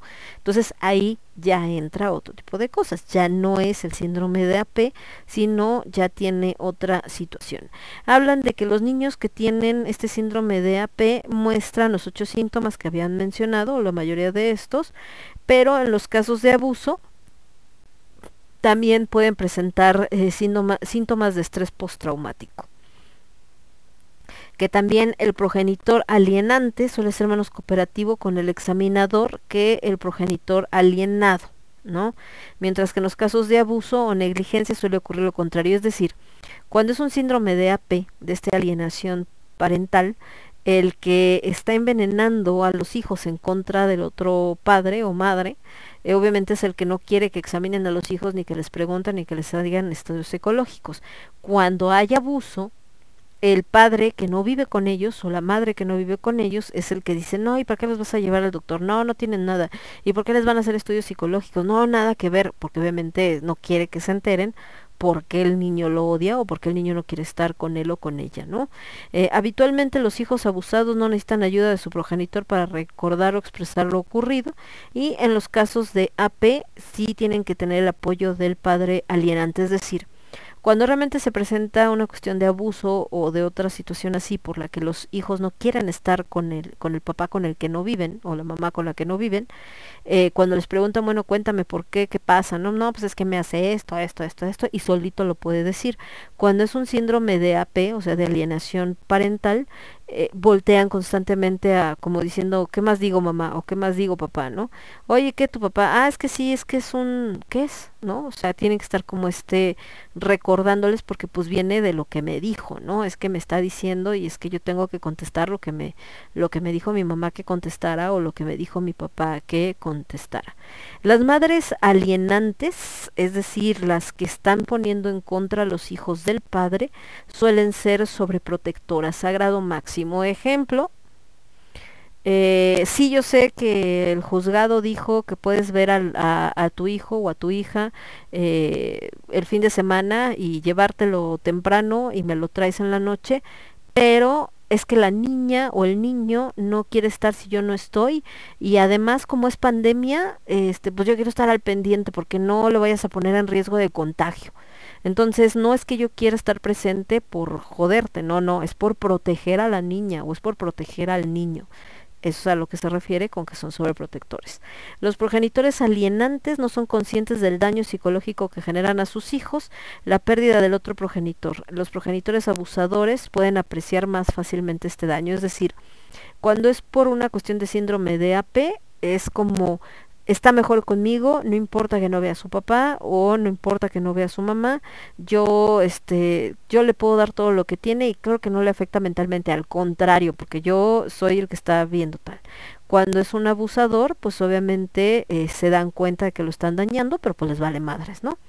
Se encuentra una historia de abusos en la familia del progenitor abusador, no así en el alienado, es decir, eh, cuando hay un abuso hacia el menor por parte de uno de los padres, normalmente ese padre o esa madre vienen de una familia abusiva. Cuando es alguien que pone en contra al hijo, en contra del otro padre eh, con el que no vive, no quiere decir que en su familia se haya presentado una situación así anteriormente. Puede ser, pero no, no es como determinante.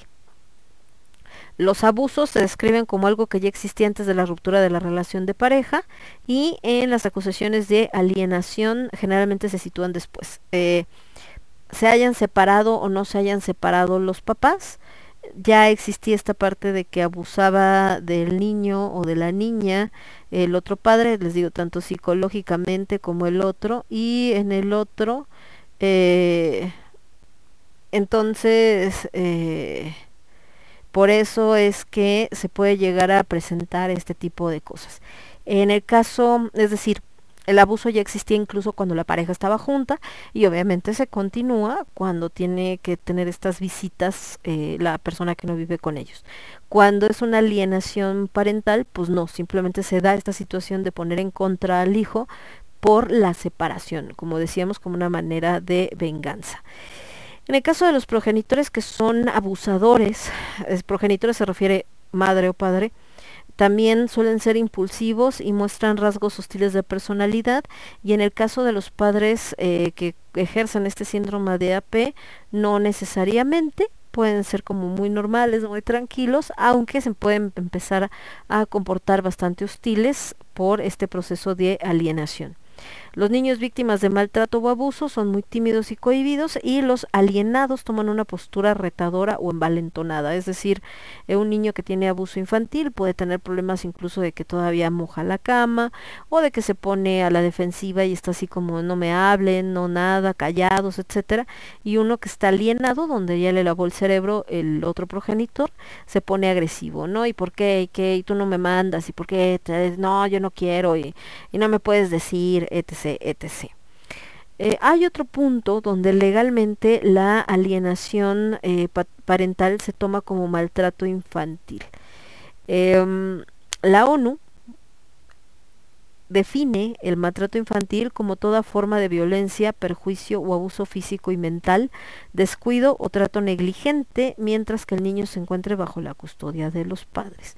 En este contexto, la alienación parental pues entraría perfectamente en este concepto, ¿no? ¿Por qué? Porque estás causando finalmente un daño eh, un abuso mental, incluso en algunas cosas físico, a los hijos. O sea, hay un cambio, hay un daño, porque no tiene identidad, porque lo estás convirtiendo en un títere para man- manipulado para que pueda dañar al otro progenitor, porque empiezas a lesionar este vínculo emocional que tiene con el otro progenitor, cosa que le va a afectar para el resto de su vida.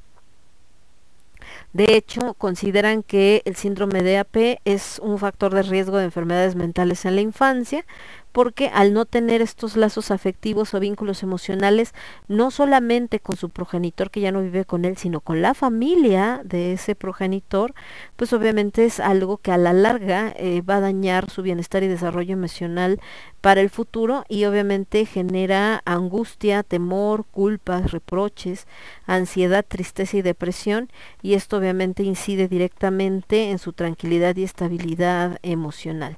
Y aquí entra ya todo este del marco jurídico para la protección de la niñez, donde entra pues obviamente lo que dice eh, la constitución política de los Estados Unidos mexicanos, donde habla, por ejemplo, de que los niños tienen derecho a la satisfacción de sus necesidades, tanto de alimentación, salud, educación y sano esparcimiento para su desarrollo integral, que los ascend ascendientes, tutores y custodios tienen el deber de preservar estos derechos, etcétera, etcétera, y pues obviamente hablando de que de acuerdo a la ley, pues los niños están protegidos y por tanto un tema como este del síndrome de AP, pues no solamente no debería de existir, sino debería de ser eh, castigado porque finalmente está vulnerando este derecho del niño, pues liter o sea, en resumen, para no entrar en mayores broncas, eh, de vivir en santa paz. O sea, ese es, ese es el punto, ¿no? Entonces, eh, esto simplemente porque eh, tiene este entorno como más legal. Finalmente es una magistrada la que está hablando eh, de todo esto y por tanto eh, de cómo los jueces que juzgan este tipo de casos, qué es lo que tienen que considerar, o sea, darse cuenta qué tanto está dañando o no al niño, qué tanto sí se está presentando este síndrome de AP y con las consecuencias que esto puede tener para el bienestar al final de los menores y que entonces tiene que considerar tanto el interés superior de la infancia como el hecho de que el vivir en familia es eh, un espacio primordial del desarrollo y el que tienen derecho a vivir una vida libre de violencia. Y obviamente cuando hablamos de violencia no solamente se refiere a la violencia física, sino también a la violencia eh, psicológica o mental, porque obviamente esto de que uno de los padres le esté lavando el cerebro, pues eh, a la larga, pues les digo, también tiene una consecuencia, aunque parezca que no, aunque diga no, no es cierto, es por, es por su bien y no importa, yo nunca le haría daño, pues no es que le hagas daño, pero se lo estás haciendo por la posición que estás eh, tomando, entonces Híjoles, pues, ¿qué les digo? Sí está bastante cañón el asunto. Nos vamos a ir con un poco más de música y regresamos, porque sí he hablado más y puesto un poco menos de música, porque pues como verán está un poco denso el tema, ¿verdad? Entonces sí está como bastante complicado. Nos vamos a ir con, espérenme, no me acuerdo si está, creo que esta ya las puse, sí. Entonces vámonos con más que tenemos acá lo tengo aquí o me estoy alucinando, no me acuerdo de las canciones, es que no, no se desesperen. Ah, sí, vamos a poner al buen Joaquín Sabina. Mm, sí, vamos a poner a Joaquín Sabina, pero ahorita voy a buscar algo más de Joaquín, porque aquí nada más tengo algunas cosas. Edith Piaf, el blues del esclavo. Eh, Hugh Laurie, ay, el buen Hugh Laurie la del pirata cojo, Madre Teus, mi querido Miguel Bosé, Miguel Bosé, que por cierto, hablando de, de padres y madres, eh, estaba viendo una nota, nada más que no alcancé a ver, estaba como en silencio porque andábamos haciendo otra cosa, no me acuerdo, que estábamos checando, creo que de las obras de teatro o demás.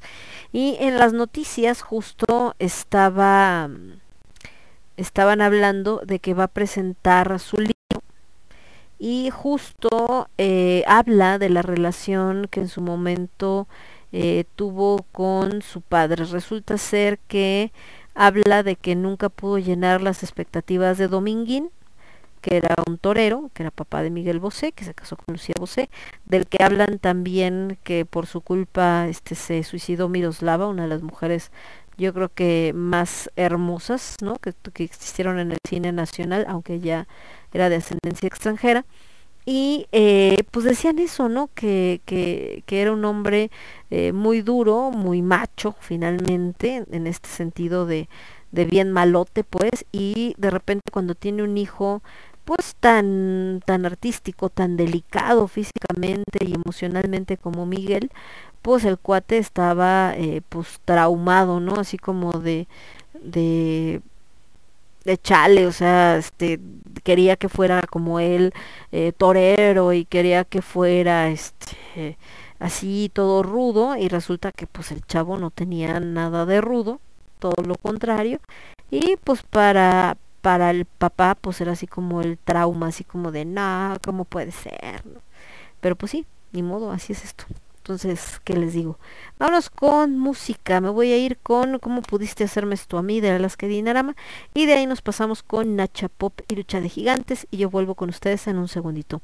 Yo soy Lemón, esto es Lágrimas de Tequila lo escuchas únicamente a través de Radio Estridente. Volvemos. Estás escuchando Radio Estridente.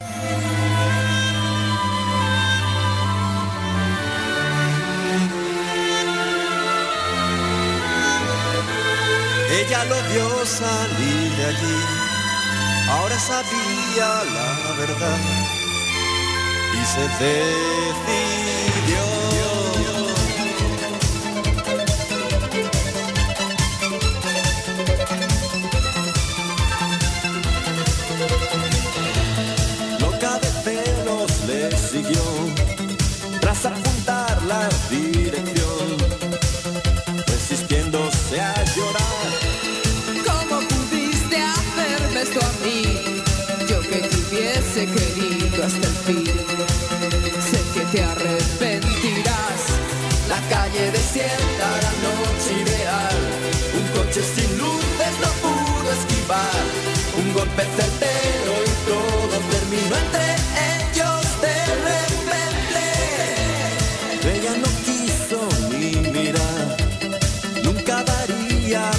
Atrás.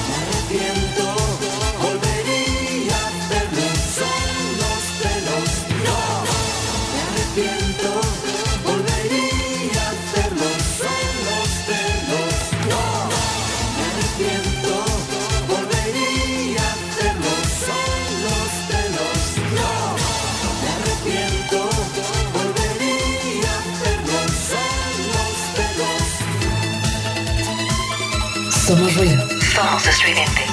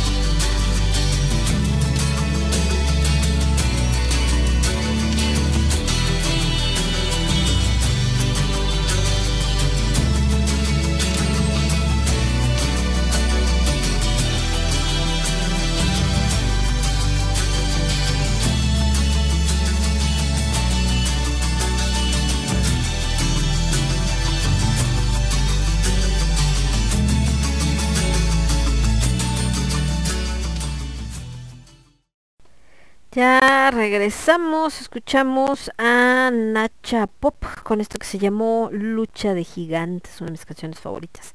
Alaska Dinarama con esta que hubiera quedado perfecto el día que estábamos hablando de los celos. Eh, ¿Cómo pudiste hacerme esto a mí? Que bueno, pues habla justamente de eh, esta persona que cacha a la pareja que le puso el cuerno y entonces pues no lo piensa, ¿verdad? Este y le echa el coche encima para para echárselo literal, para escabechárselo. Fíjense que haciendo una pausa, ahorita que estamos hablando de la, del síndrome de AP, estaba viendo un video que subieron de estas cámaras, me imagino que de la Ciudad de México, donde un tipo, ¿no? Más bien un chavo viene caminando, así muy normal, en una calle muy solitaria y así como de noche, y de repente se le empareja un carro y pues me imagino que desde la ventanilla o algo lo, lo amenazan con, con una pistola porque pues se ve que se espanta a él, pues con qué otra cosa te pueden haber amenazado para espantarte así. Y entonces este chico corre en sentido contrario del que venía el coche. Entonces el tipo, bueno, los tipo tipos se echan en reversa y cuando él ve que ya lo va a alcanzar en reversa el coche, entonces ahora corre en el sentido contrario, pero cruzando la calle. Y entonces cuando estos tipos eh, pues se arrancan para volverlo a alcanzar, pues obviamente ellos se encuentran de, de frente con otro carro que viene en el otro sentido del camino Entonces obviamente eso los retrasa un poco. Ya cuando logran volverse a poner como en marcha para tratar de, de alcanzar a este chavo, eh, él ya corrió otra vez en sentido contrario y bueno, una de esas ellos arrancan, no se dan cuenta que él estaba ahí como que escondido, me imagino que con lo mismo de, de su entorno y, eh, y pues ya, se siguen y él ya como que la libró.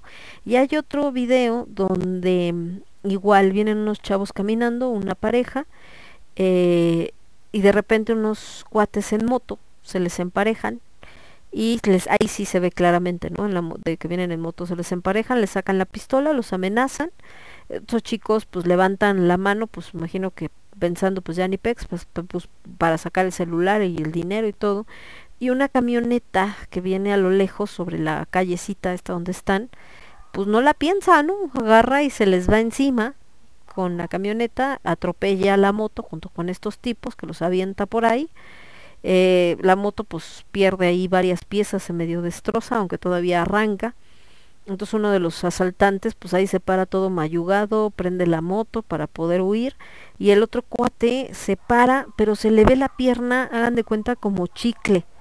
O sea, en lugar de verse la pierna así normal, se ve como si fuera una no se ve horrible, como cuando se, o se le se le partió pero se ve así como, no sé, no sé por qué se hacen así los huesos cuando se fracturan, pero en serio, o sea, se le ve así como una curva así horrible, como si fuera de trapo.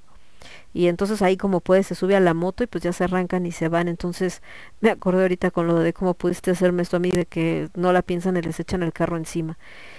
Y pues ahí sí, ¿no? Es un poco difícil eh, sentir empatía por ese tipo de, de personas. O sea, Dice por acá el buen Cas, dice, encontraron la flecha de la Diana de Reforma. ¿Cómo? ¿Quién la encontró o qué? Pues ahí está, ¿no? ¿Cómo que quién la encontró? No entendí. Pero sí te creo capaz.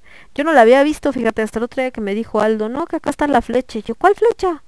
Me dice, pues la de la Diana. Dice, ¿qué crees que nomás está apuntando a lo menso o qué? yo, no, pues, pues sí, ¿no? Me dijo, no, ahí está la flecha, si vas siguiendo la línea donde ella está apuntando, la flecha está clavada ahí y yo así de, ¿cuál flecha? Y hasta que de repente así como que vuelto y dije, ah, no mames, sí es cierto. Pero la verdad es que yo tampoco no me había fijado, no me había dado cuenta que sí la, la flecha de la Diana está ahí clavada en la en el edificio este, pero no, eh, la, la verdad es que uno a veces es muy poco observador, la, la verdad. Bueno, volviendo con este tema que estamos platicando de la alienación eh, parental. Les decía que los derechos que se violentan precisamente al ejercer este tipo de síndrome, pues es el vivir, eh, o sea, el derecho que tienen los niños a vivir en familia, la protección de ambos padres, porque un solo padre, madre, es el que no, yo soy y el otro no me importa. Obviamente el derecho a la convivencia, no solamente con su otro progenitor, sino con la familia de ese otro progenitor. El pleno desarrollo con identidad de ambos padres, o sea, donde está en esta parte.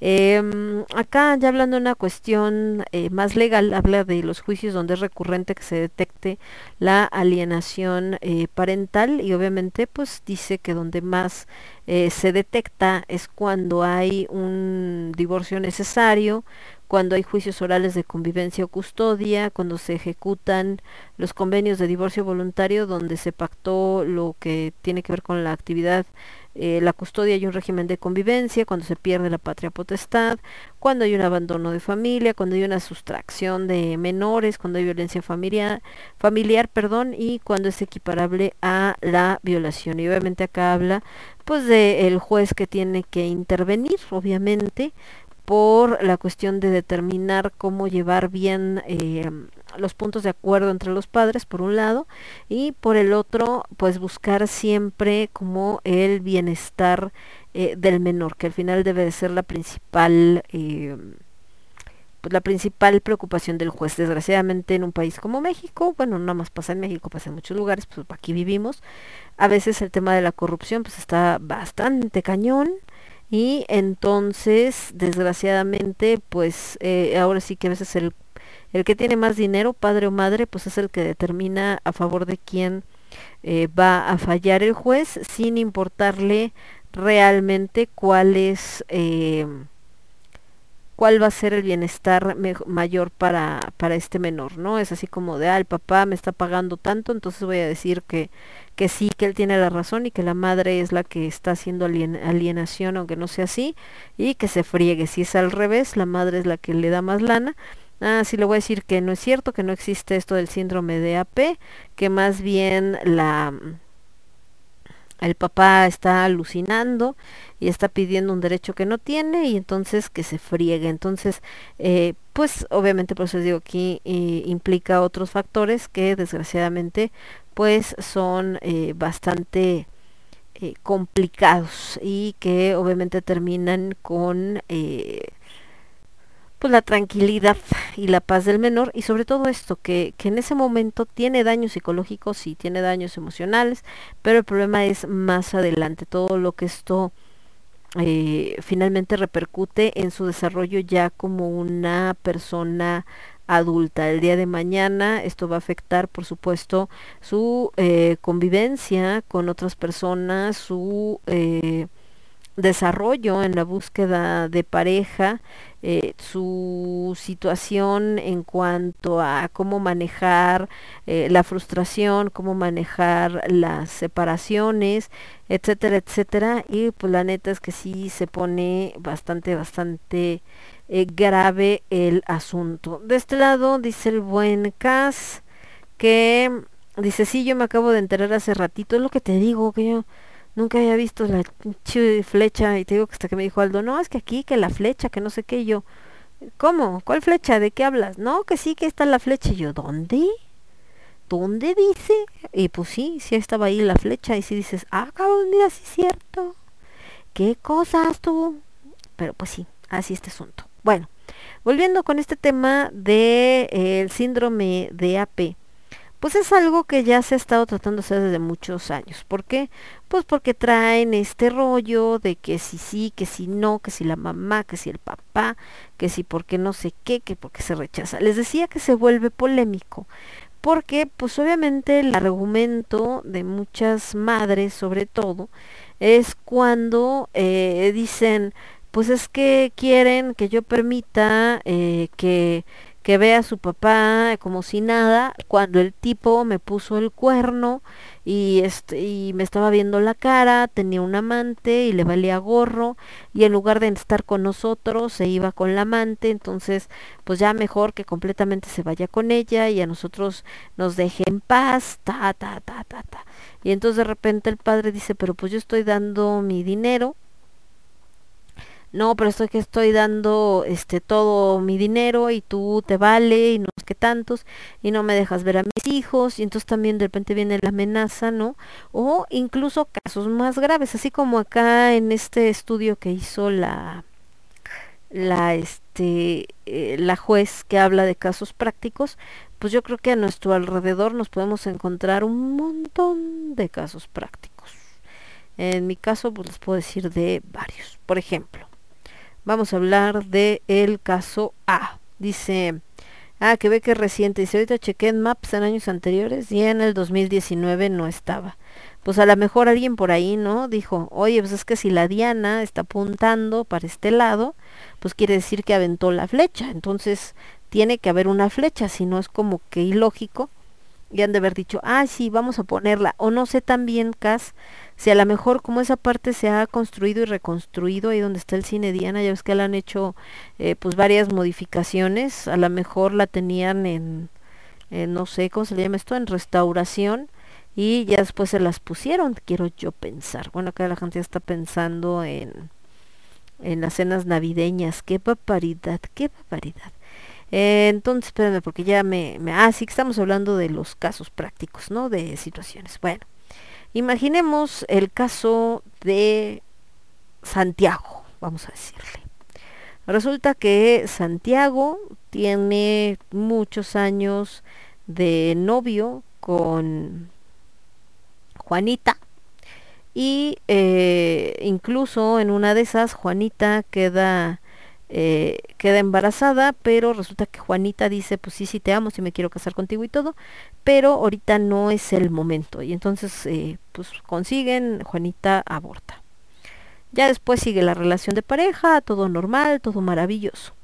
Y ya llegado momento, Juanita dice, ¿sabes qué? Ahora sí, ya es el momento eh, de casarnos, de formar una familia. Para esto, Juanita y, y Santiago, pues son súper religiosos y todo este rollo, ¿no? Entonces ya deciden que sí, que nos vamos a casar y vamos a tener una familia y todo maravilloso. Ahora le va. Y entonces ya, Juanita este, y Santiago se casan, echan la casa por la ventana, la super fiesta donde va toda la familia, los papás de Santiago que son todavía peor de fanáticos religiosos que, que él, y todo parece así súper de cuento de hadas, etcétera. Para esto, Juanita pues, tiene un carácter de la rechín, es como que bastante odiosita, se le nota desde el principio, pero dices, bueno, pues cada quien su vida, ¿no? Va. Eh, resulta que eh, casi casi acabándose de casar, eh, Juanita avisa que está embarazada, o sea, quedó embarazada en la noche de bodas, y pues todo el mundo feliz, porque ya saben que es este rollo de que los hijos que Dios te dé, entonces están así como de, ay, sí, qué chido, qué maravilloso, y entonces ya Juanita agarra y dice, van a ser mi hijo, y entonces nace el primer hijo. Acaba de nacer el primer hijo cuando Juanita dice, ¿qué creen? Ya estoy embarazada otra vez, y nace el segundo hijo. Y entonces nace el segundo hijo y así casi casi en la cuarentena, ¿no? O cómo le llaman, no sé cómo le llaman cuando ya nació el niño y que tienen que tener un tiempo ahí de... Bueno, el caso es que mientras está recuperando del nacimiento de su segundo hijo, de repente Juanita dice, ¿en qué creen? Estoy embarazada, dice, otra, ya viene el tercero, ¿no? Obviamente para este entorno de familia super mega ultra religiosa, pues eso es así como qué chido, ¿no? Es lo máximo en la vida porque eh, pues es precisamente lo que, lo que se espera y demás. El caso es que eh, ya tienen tres hijos y de repente empiezas a ver que el comportamiento de Juanita, pues Juanita es maestra, pero pues dice, si así es con los niños en la escuela como es con sus hijos, está acá Brian, porque resulta que Juanita es bien pinche agresiva, los trata mal, no ves que abrace a sus hijos, como que siempre les habla medio feo, ¿no? Los regaña por, por estupideces y dices, órale, ¿qué onda con la Juanita? Está bien loca. Pero pues, whatever, todo el mundo tira de a Lucas, ay, bueno, es normal, cada quien sabe qué onda con sus hijos, ya saben la típica de siempre. Lo que pasa es que tú no tienes hijos, no sabes qué onda, cha, cha, cha. Bueno, está bien. Entonces el caso es que ya Juanita está ahí con sus tres hijos tratándoles con la punta del pie. Resulta que Juanita, su hija mayor, nace el mismo día que ella y cuando este Lupita habla un día con, con la niña, le dice que su mamá eh, que su mamá se enojó por el hecho de que ella naciera el mismo día y que le ha dicho así literal eh, ay, por tu culpa me echaste a perder mi cumpleaños por haber nacido el mismo día que yo, así de gandalla. Entonces, como verán, pues resulta que Juanita no es como la mejor de las personas, ¿verdad? Pero bueno, así se va dando la relación, el matrimonio, todo por acá, así chido, ta, ta, ta. Y eh, de repente resulta que nos vamos a ir con más música, yo ahorita les sigo platicando qué pasa con Juanita y con Santiago. Nos vamos a ir con esta canción de mi queridísimo Joaquín Sabina que se llama ¿Quién me ha robado el mes de abril? ¿Quién me ha robado el mes de abril? ¿Cómo pudo sucederme a mí? Me encanta esa canción. Y después de eso nos vamos a ir con la copa rota de Salvador y los Eones y yo vuelvo con ustedes contándoles este caso práctico de alienación parental de Juanita y Santiago. Volvemos. Estás escuchando Lágrimas de Tequila a través de Radio Estridente. Somos ruido. Somos estridente. Somos estridente.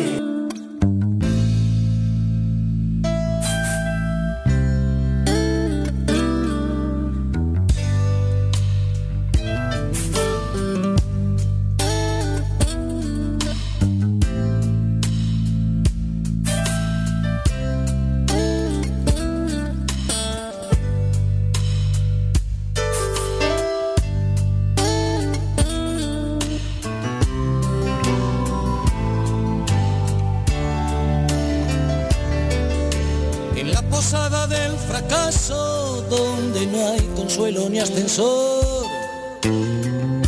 El desamparo y la humedad comparten colchón. Y cuando por la calle pasa la vida como un huracán, el hombre del traje gris saca un sucio calendario del bolsillo y grita, ¿quién me ha robado el mes de abril? ¿Cómo pudo sucederme a mí? Pero ¿quién me ha robado el mes de abril? Lo guardaba en el cajón donde guardo el corazón. La chica de casi todas las asignaturas suspendió. El curso que preñada aquel chaval la dejó. Y cuando en la pizarra pasa lista el profe de latín, lágrimas de desamor ruedan por la página de un blog y en él escribe quién me ha robado el mes de abril. ¿Cómo pudo sucederme a mí? Pero ¿quién me ha robado el mes de abril? Lo guardaba en el cajón donde guardo el corazón.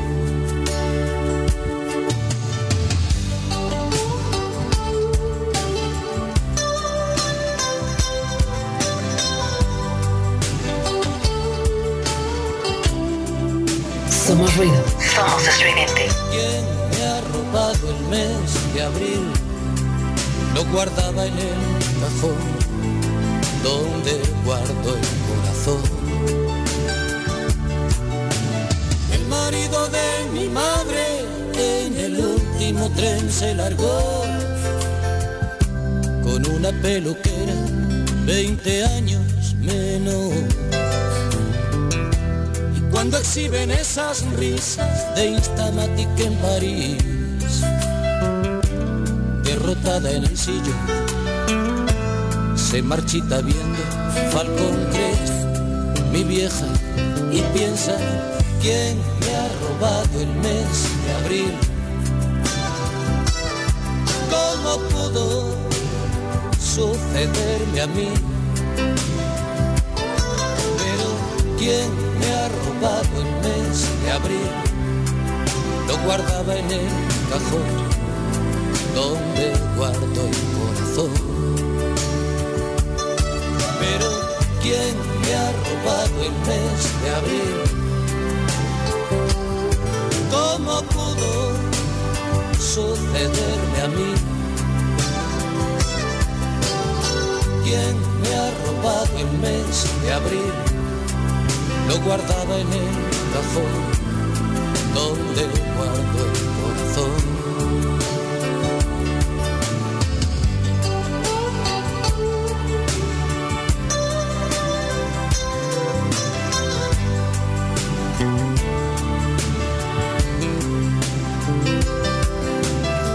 ¿Quién me ha robado el mes de abril?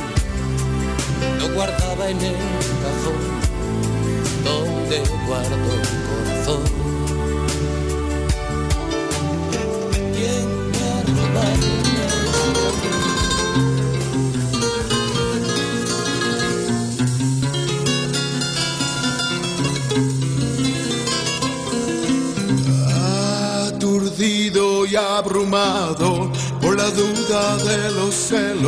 se ve triste en la cantina a un bohemio ya sin fe, con los nervios destrozados y llorando sin remedio, como un loco atormentado por la ingrata que se fue, se ve siempre acompañado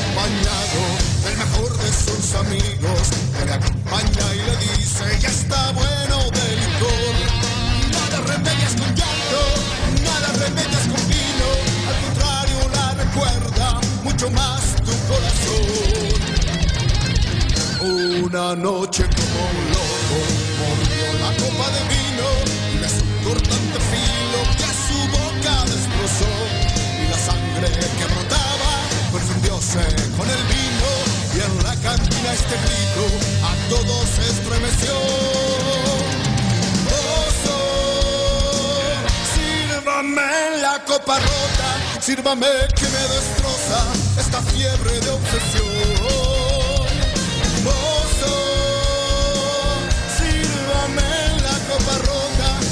Sangrar gota a gota el veneno de su amor. Aturdido y abrumado por la duda de los celos, se me triste en la cantina un bohemio ya sin fe, con los nervios destrozados y llorando sin remedio, como un loco atormentado por la ingrata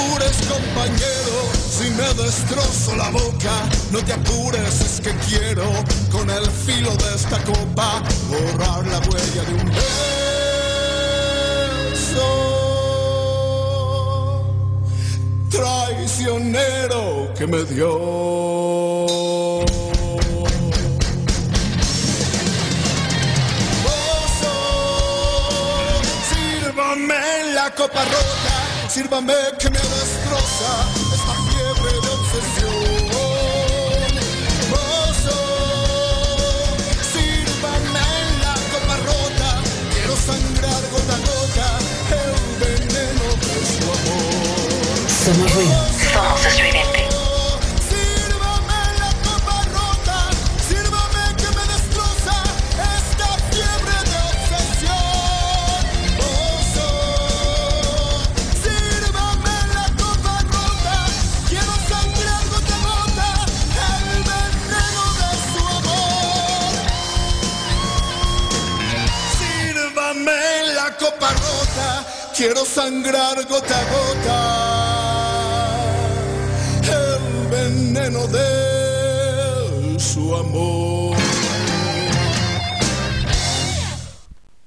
Regresamos, escuchamos La Copa Rota con Salvador y los Eones y quien me ha robado el mes de abril de Joaquín Sabina, que por acá el niño Casiel dice que quien le ha robado 37 años. ¿Ya tienes 37 años, Casiel? No manches. ¿Cómo crees? Qué rápido pasa el tiempo, no manches. Así como de, ¿en serio? ¿Cómo crees? No me digas eso. Y bueno, entonces estamos hablando del el caso de Santiago y Juanita, ¿verdad? Entonces quedamos en que eh, Santiago y Juanita pues se casaron, eh, tienen tres hijos, ¿no? Uno tras otro, como lo marca su sagrada iglesia católica, por aquello de los hijos que Dios te dé. Pero pues resulta que Juanita pues como que no le tiene mucha paciencia a los niños, a pesar de que es eh, maestra y que se supone que debería de tener todas estas técnicas pedagógicas y demás. La verdad es que es una arpía hecha y derecha, ¿no? Entonces, y no nada más por el tema con los niños, sino también porque es bastante hipócrita la mujer, pero bueno, ese es otro asunto. El caso es que eh, Santiago pues tiene una buena chamba, como que dice, ah, todo chidísimo, maravilloso, pero por circunstancias de la vida y de las cosas, resulta que Santiago se queda sin chamba. En estos recortes que hacen de repente en las grandes empresas, resulta que le toca y táncatelas. Y entonces esto empieza a desarrollar pues cierto conflicto, ¿no? Con Juanita, porque dice Juanita, pues chale, yo me tengo que estar encargando de todo, de pagar todo, pues qué onda, el otro pues empieza a buscar así como puede eh, una, una chamba y todo, pero pues como que por más que le busca no sale y así están. Entonces, eh, en ese inter, eh, resulta que pues quizá por la situación, eh, por lo que sea, el caso es que a Santiago le entra un momento de necesito sincerarme y le confiesa a Juanita que en algún momento de la vida, un año antes, le puso el cuerno. pues así nomás, como que la conciencia no lo dejaba y entonces le dice, ¿sabes qué? La neta es que hace un año hubo tal situación y pues casi casi de este una cosa llevó a la otra y entonces pasó esto, fue cosa de una sola vez, pero pues necesitaba decírtelo. Y entonces como que a Juanita le cae, como diría López Obrador, como anillo al dedo y pues lo manda a Chihuahua un baile, lo saca de la casa y llega, le va y hazle como quieras. Y entonces ahí va el pobre Santiago, ¿no? Pues también de pecado lleva la penitencia y pues ni modo, llégale mi rey. Entonces, pues bueno, el caso es que de repente eh, están en eso, Santiago no quiere que nadie se entere porque pues lo han educado en esta parte muy mexicana y familiar de eh, nos puede estar cargando la chingada, pero que nadie se entere, porque no, como crees, eh, qué pena ajena y que todo, todo parezca así como, este, como que todos estamos bien, la familia perfecta sigue siendo, pero pues de repente en una fiesta eh, familiar, como que todo el mundo se da cuenta que algo raro pasa entre estos dos, y entonces así como de hoy está como como que esta se fue a llorar al baño y como que esta está así como de me vale gorre todo, pues qué onda. El caso es que finalmente, pues por una u otra cosa, pues la familia se entera que estos ya están eh, separados, pero eh, pues Santiago tiene la esperanza de que Juanita en algún momento lo va a perdonar. Para esto Juanita, pues empieza a no tenía un problema de peso, Juanita empieza a bajar de peso, se empieza a arreglar como que un poco más y de repente eh, pues a veces lo deja ver a los niños, a veces no lo deja ver a los niños y llega un momento en que le dice, ¿sabes qué? Necesito ir a Veracruz porque voy a ir a ver a, mi papá y entonces eh, te los dejo. Ah, ok. Entonces ahí pues gente alrededor dices, ah chinga, si va a ir a Veracruz, a Acapulco, a donde sea, donde está su papá, pero no se lleva a los niños, pues no tiene lógica, ¿no? O sea, si supuestamente vas a ir a ver a tu papá, es decir, al abuelo de tus hijos, pues lo que esperarías es que ya que no lo pueden ver cada ocho días, porque no está tan cerquita, ir hasta allá, pues aprovechando dirías, ah, ¿sabes qué? Aprovechando me los voy a llevar para que vean a su abuelo y resulta que no, que es así como de, no, no, no, ahí quédatelos tú. Entonces de ahí dices, eh", pero pues obviamente eh, Santiago te dice, ay, no, estás alucinando, nada que ver. Bueno, está bien. El caso es que em, así se van dando las cosas hasta que un día eh, Juanita dice, ¿sabes qué? Em, conseguí una buena chamba mejor allá Además, así me va a ayudar eh, mi papá a, cuidar a los niños cuando yo esté chambeando. Y pues con la pena, ahí nos, ya nos vamos. Y entonces Juanita se va a otro estado, se lleva a los hijos. Eh, Santiago obviamente se queda con cara de what, ¿no? Así como de maldita sea. Y, em, y de repente un día Juanita le dice, ¿sabes qué? Eh, necesito que aparte del dinero que me das, ¿no? Para para los niños eh, necesito el carro. Oye, pero tú ni manejas, no importa, acá lo va a manejar a mi papá. Bueno, le manda el carro, el otro se queda sin carro.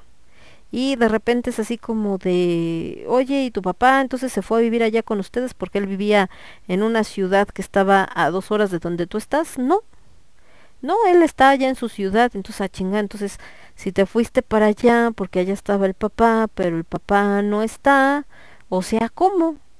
Y entonces pues poco a poco va saliendo el peine de que más bien pues Juanita no se sabe si por aquello de eh, en venganza, si por este va mi revancha, como diría este Paquita la del barrio, tres veces te engañé, tres veces te engañé, la primera por despecho, la segunda por capricho, la tercera por placer o cómo estuvo el asunto, pero el caso es que pues la Juanita ya se consiguió un galán.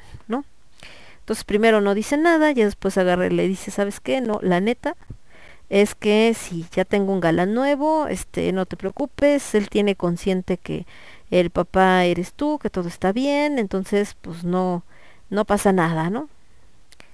Y entonces así como de, ah, órale, no, pues está bien. Pero resulta, y aquí es donde van a decir, bueno, pues no estabas hablando de alineación paternal, sí, digo parental, sí, porque resulta que el tema es que Juanita pues en realidad se sigue vengando de Santiago por haberle puesto el cuerno.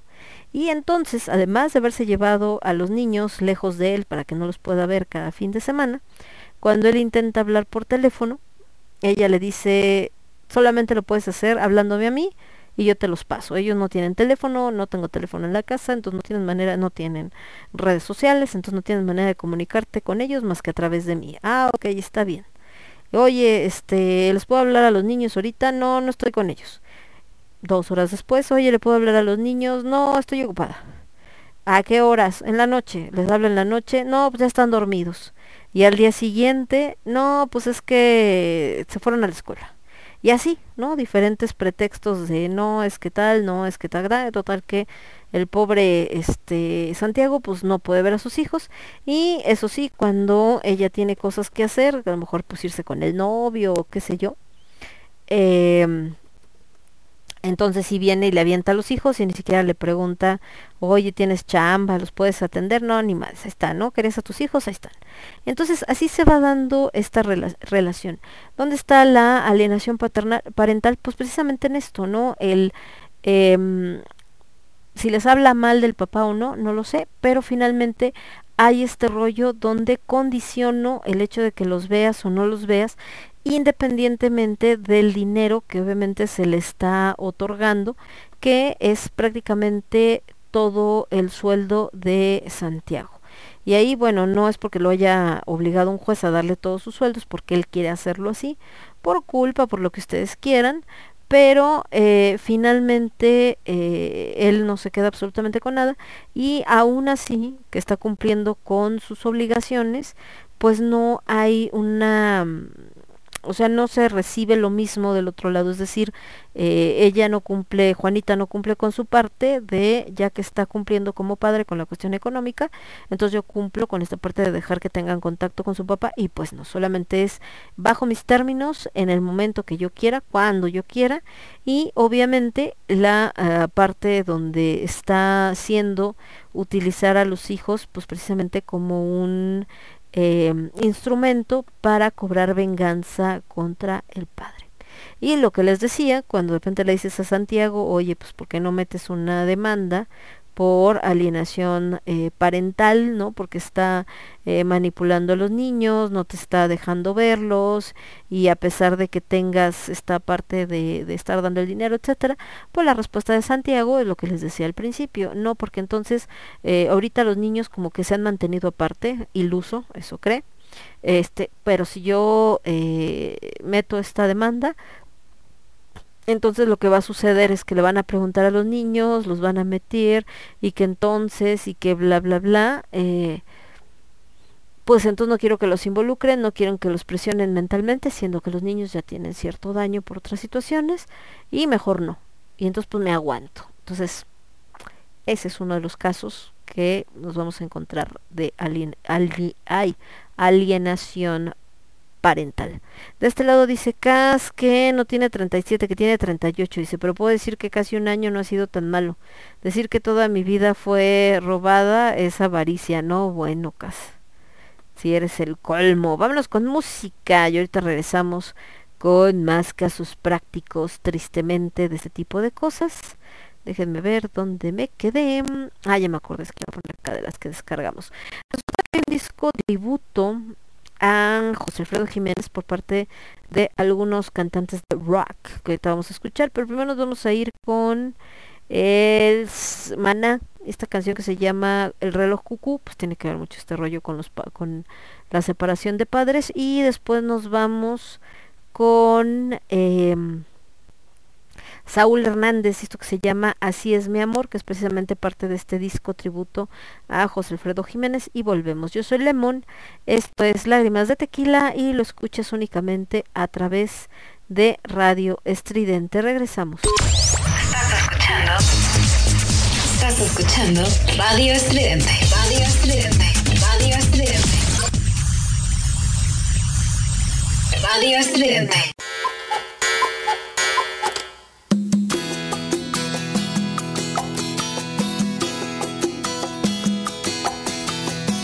El relojito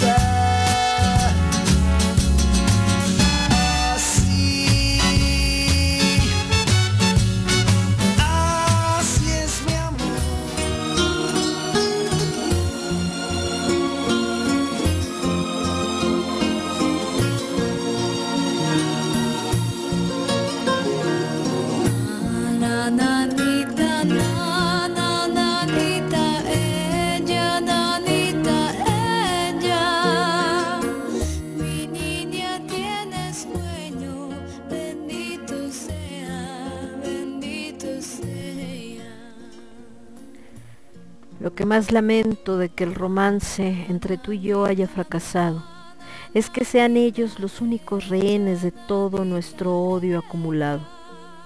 Que les cobres a cuotas de mi ausencia todos los pecados que no te he pagado. Que me descuentes sus sonrisas, sus abrazos. Que es el único castigo que consideras apropiado. Me aferro como un moribundo a la única fotografía que he conservado, esa, donde tenían otro cuerpo, otra voz, otras manos. Y para sobrevivir, me autorreceto el placebo de imaginar cómo serán ahora, si se les notará en la piel todo el tiempo que les he faltado, si un dejo de nostalgia escapa a sus ojos cuando llaman papá a quien no los ha engendrado, o si por fin lograste que me hayan olvidado. Nana, nanita nana, nanita ella, nanita ella, mi niño tiene sueño, bendito sea, bendito sea. Lo soñarán como un recuerdo de aquellas noches de luna nueva, esas donde mi voz ahuyentaba a los monstruos del armario, a los espectros que bajo la cama acechan. O seré ya solo el murmullo incomprensible de un fantasma que en sus pesadillas los aqueja. Si querías matarme me hubieras abierto las venas, pero ¿qué culpa tienen ellos de mis fallas, de mis miserias? Ojalá mis lágrimas ácidas sean suficientes para cubrir los intereses moratorios que como usurero colectas. Ojalá valga la pena para ti el hueco en sus vidas, el que como una arma los ostentas. Ojalá valga la pena para ti, porque yo estoy muerto en vida y no puedo ni odiarte porque de tu vientre salió lo más venerable de mi existencia. Me arrancaste los ojos desde que no puedo mirarlos. Me arrancaste el alma, el corazón, las fuerzas. Si con eso no basta para saldar mi deuda, te abono el último grito desgarrado de mi garganta.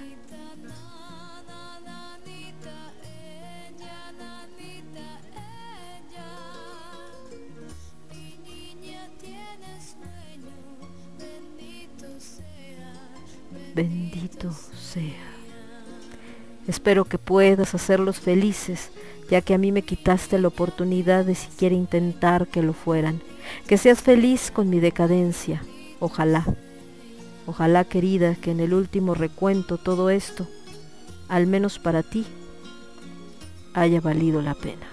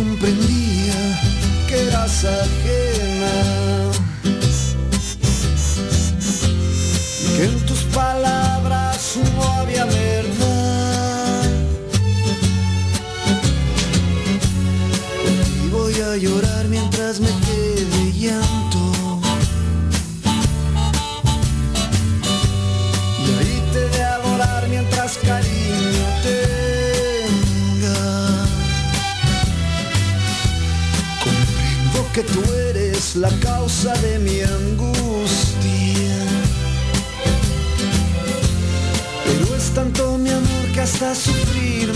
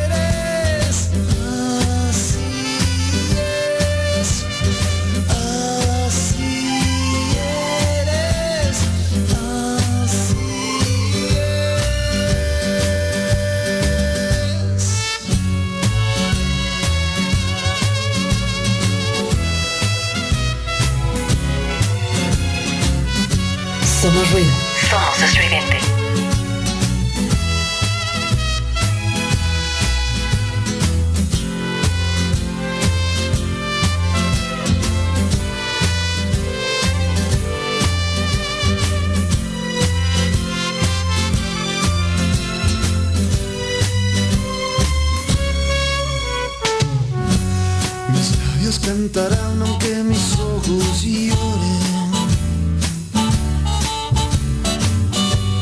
Tú vas a escuchar todas mis canciones.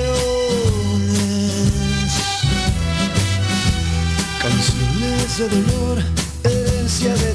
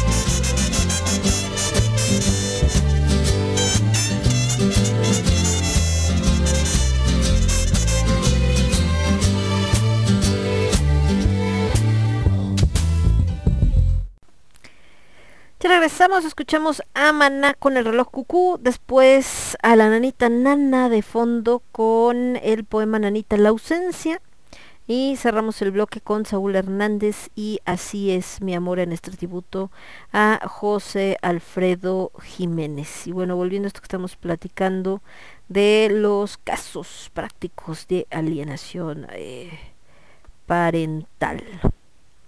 Eh, resulta ser, es que estoy viendo por acá la señorita Dixie, que dice que ganaron a mejor cortometraje documental mexicano, ah, qué chido.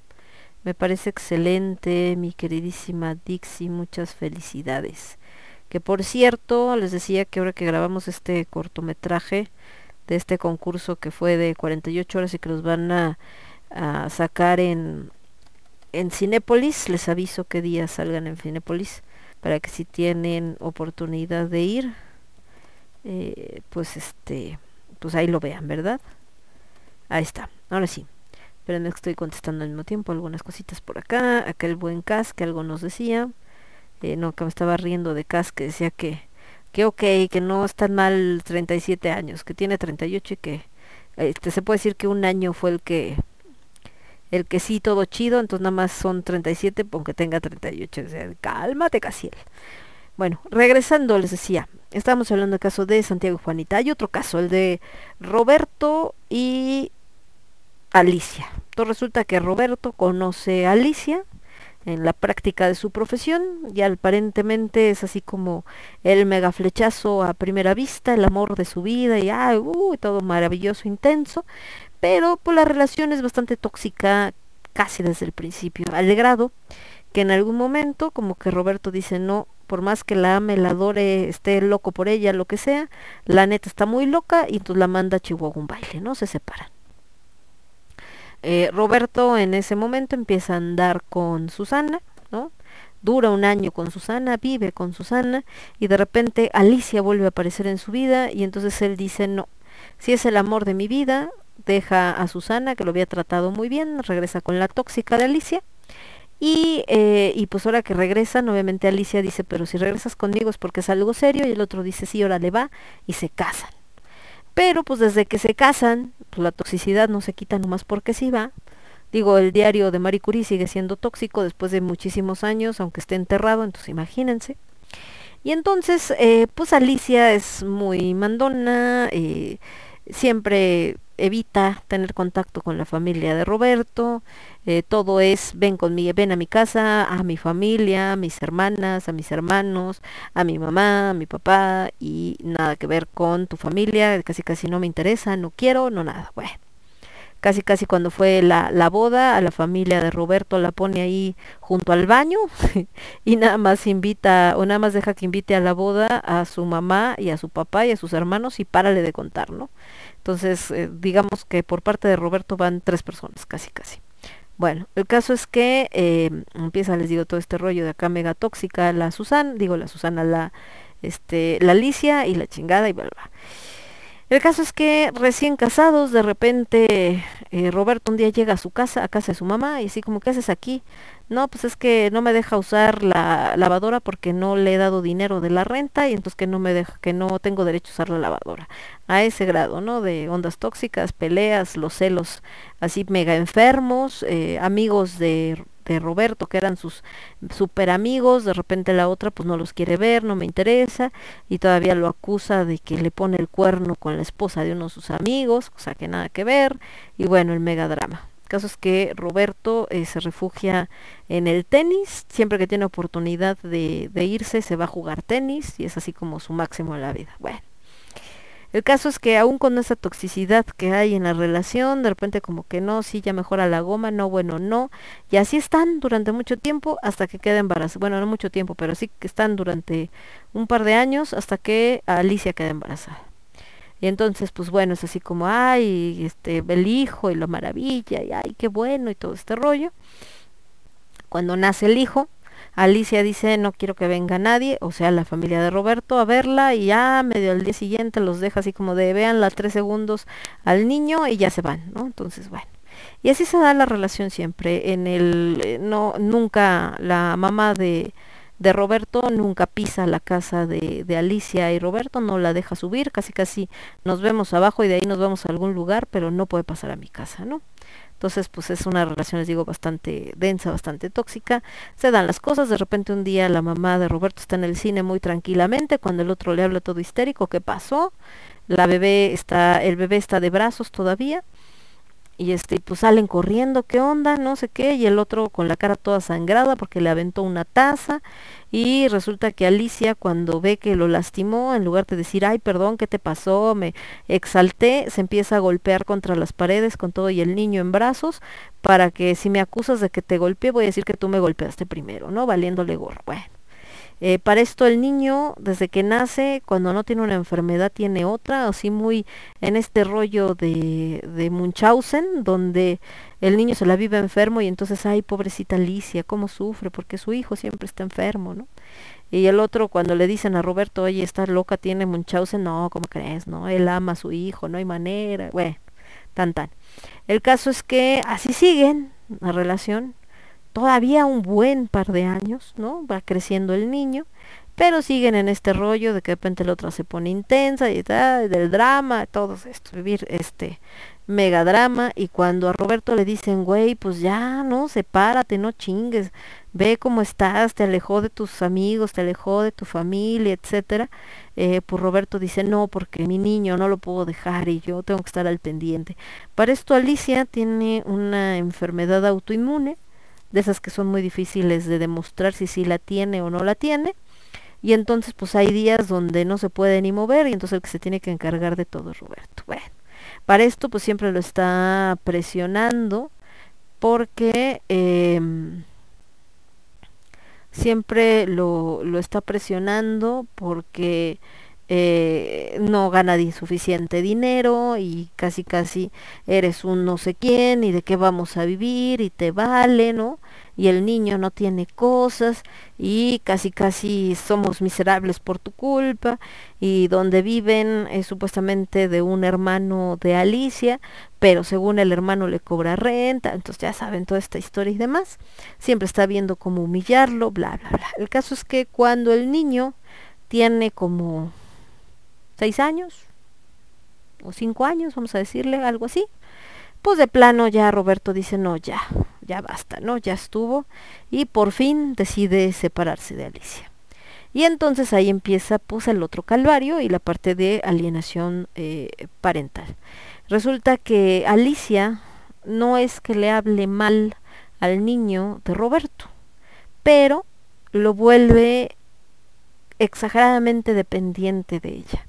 O sea, al punto de que casi casi el niño no puede decir A, sino primero voltea a ver a Alicia para ver si puede decir A. Y eh, obviamente cuando mm, empieza primero la primera la separación, pues la posición de Alicia es no vas a volver a ver a tu hijo, ¿no? Eh, y te voy a sacar hasta la risa porque resulta que Alicia pues es abogada. El caso es que eh, el papá de Roberto pues le ayuda, le consigue unos buenos abogados y logran esta parte donde eh, la cuestión de este que decía del mm, registro de visitas, esta parte de visitas, es que eh, Roberto tiene puede ver a su hijo los sábados sin que ella tenga que estar presente, es decir, lo recoge en la mañana, se lo regresa en la noche y tan tan.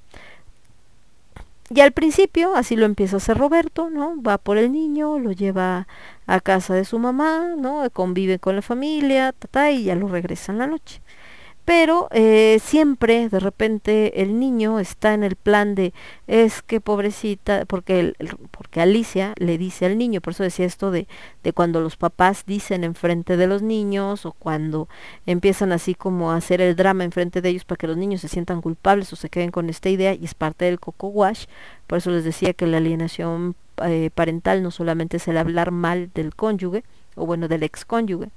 Le empieza a decir así como de yo no puedo salir a ningún lado porque te tengo que cuidar y yo estoy enferma porque siempre estoy cuidándote y yo un día me voy a morir porque siempre me siento mal y entonces pues el niño vive angustiado porque siente que su mamá se va a morir, porque siente que su mamá, que ella está saliendo con su papá, que él está saliendo con su papá a divertirse mientras su pobre mamá está sufriendo en su casa y no hace absolutamente nada, casi casi e imagina a la mamá sentada así en una ventana esperando que él regrese, ¿no? Para ser feliz y así pasa todo este tiempo. El caso es que cuando viene la pandemia, eh, le dice, ¿sabes qué? Eh, pues sí, sí lo puedes seguir viendo al niño los sábados, pero yo te acompaño porque no vaya a ser que se enferme, ¿no? Como si exudara sanitizante o algo para que el niño no se enferme. Bueno.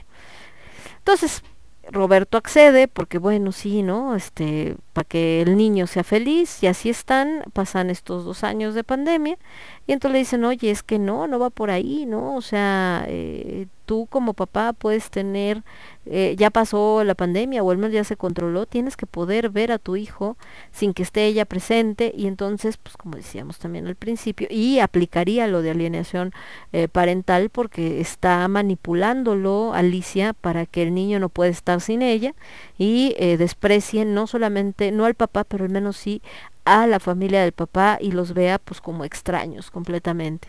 Y entonces eh, Roberto dice, no, es que si hago eso, el niño va a llorar y va a sufrir por no estar con su mamá y yo no puedo arrebatarlo de las manos de su, de su mamá y entonces pues no, ni modo, me aguanto, ¿no? Entonces, oye, pero y el sufrimiento de tu mamá, sufrimiento de tu familia, pues vale madres. Entonces, eh, ese es otro caso de alienación eh, parental, pero bajo esta manipulación, donde no es forzosamente el poner en contra al hijo con, el, eh, contra uno de los progenitores, pero sí uno contra su entorno y dos en esta parte de eh, hacer hablar, a o más bien de meter sus intereses a través del niño es decir, en este punto de eh, yo estoy presente porque él quiere que yo esté presente.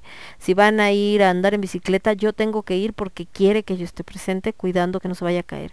Si tal, no, tengo que estar yo. Y lo que decía de la madre sobreprotectora, también, ¿no? Eh, se cayó de la bicicleta y en lugar de, pues ni modo, levántate, mira, tú puedes, ay no, ya que no vuelvo a agarrar la bicicleta.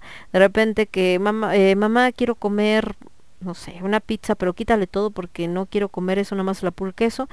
Y en lugar de no, mira, tienes que comer un poco de todo para que te acostumbres, ay, no, quítale el queso. De que, ay, es que como que me siento triste, no quiero ir a la escuela, no, no vayas, ¿no?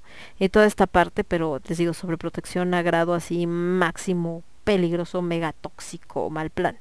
Y en otra parte de la alienación parental, en este caso de Alicia y Roberto, es que eh, cuando por alguna razón Alicia siente eh, que Roberto quizá ya está haciendo su vida, conociendo a alguien o haciendo alguna actividad, todo en su cabecita, ¿no?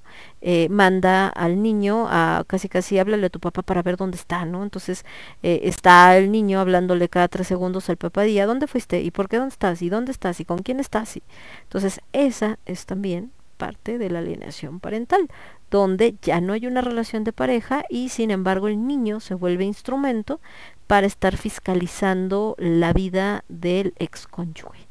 Entonces, eh, pues les digo, todos estos casos desgraciadamente se presentan en diferentes situaciones en nuestro país. Por este lado, mi querido Alucard, acá anda, espérenme, dice, ya por aquí escuchándola. Hola, mi querido Alucard, ¿cómo estás? Bienvenido.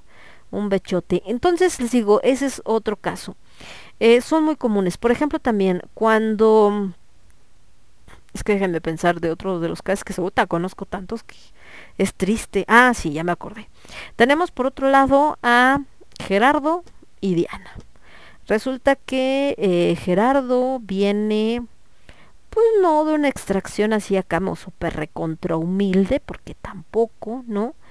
Pero, eh, pues sí, no, no es como mega millonario ni nada parecido, ¿no? Es clase media, media baja.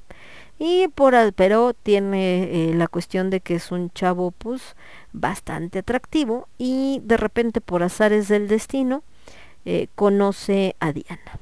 Y entonces resulta que, que Diana, a pesar de que eh, Diana sí es de buena posición económica, y eh, pues a pesar de que los papás le dicen así como de cómo crees, ¿no? Y, y que te vas a relacionar con este tipo y todo, y ella dice no importa, yo lo quiero, chalala, y entonces un día Diana agarra y dice, ¿saben qué? Me voy a casar con él. Ah, bueno, se casa con él.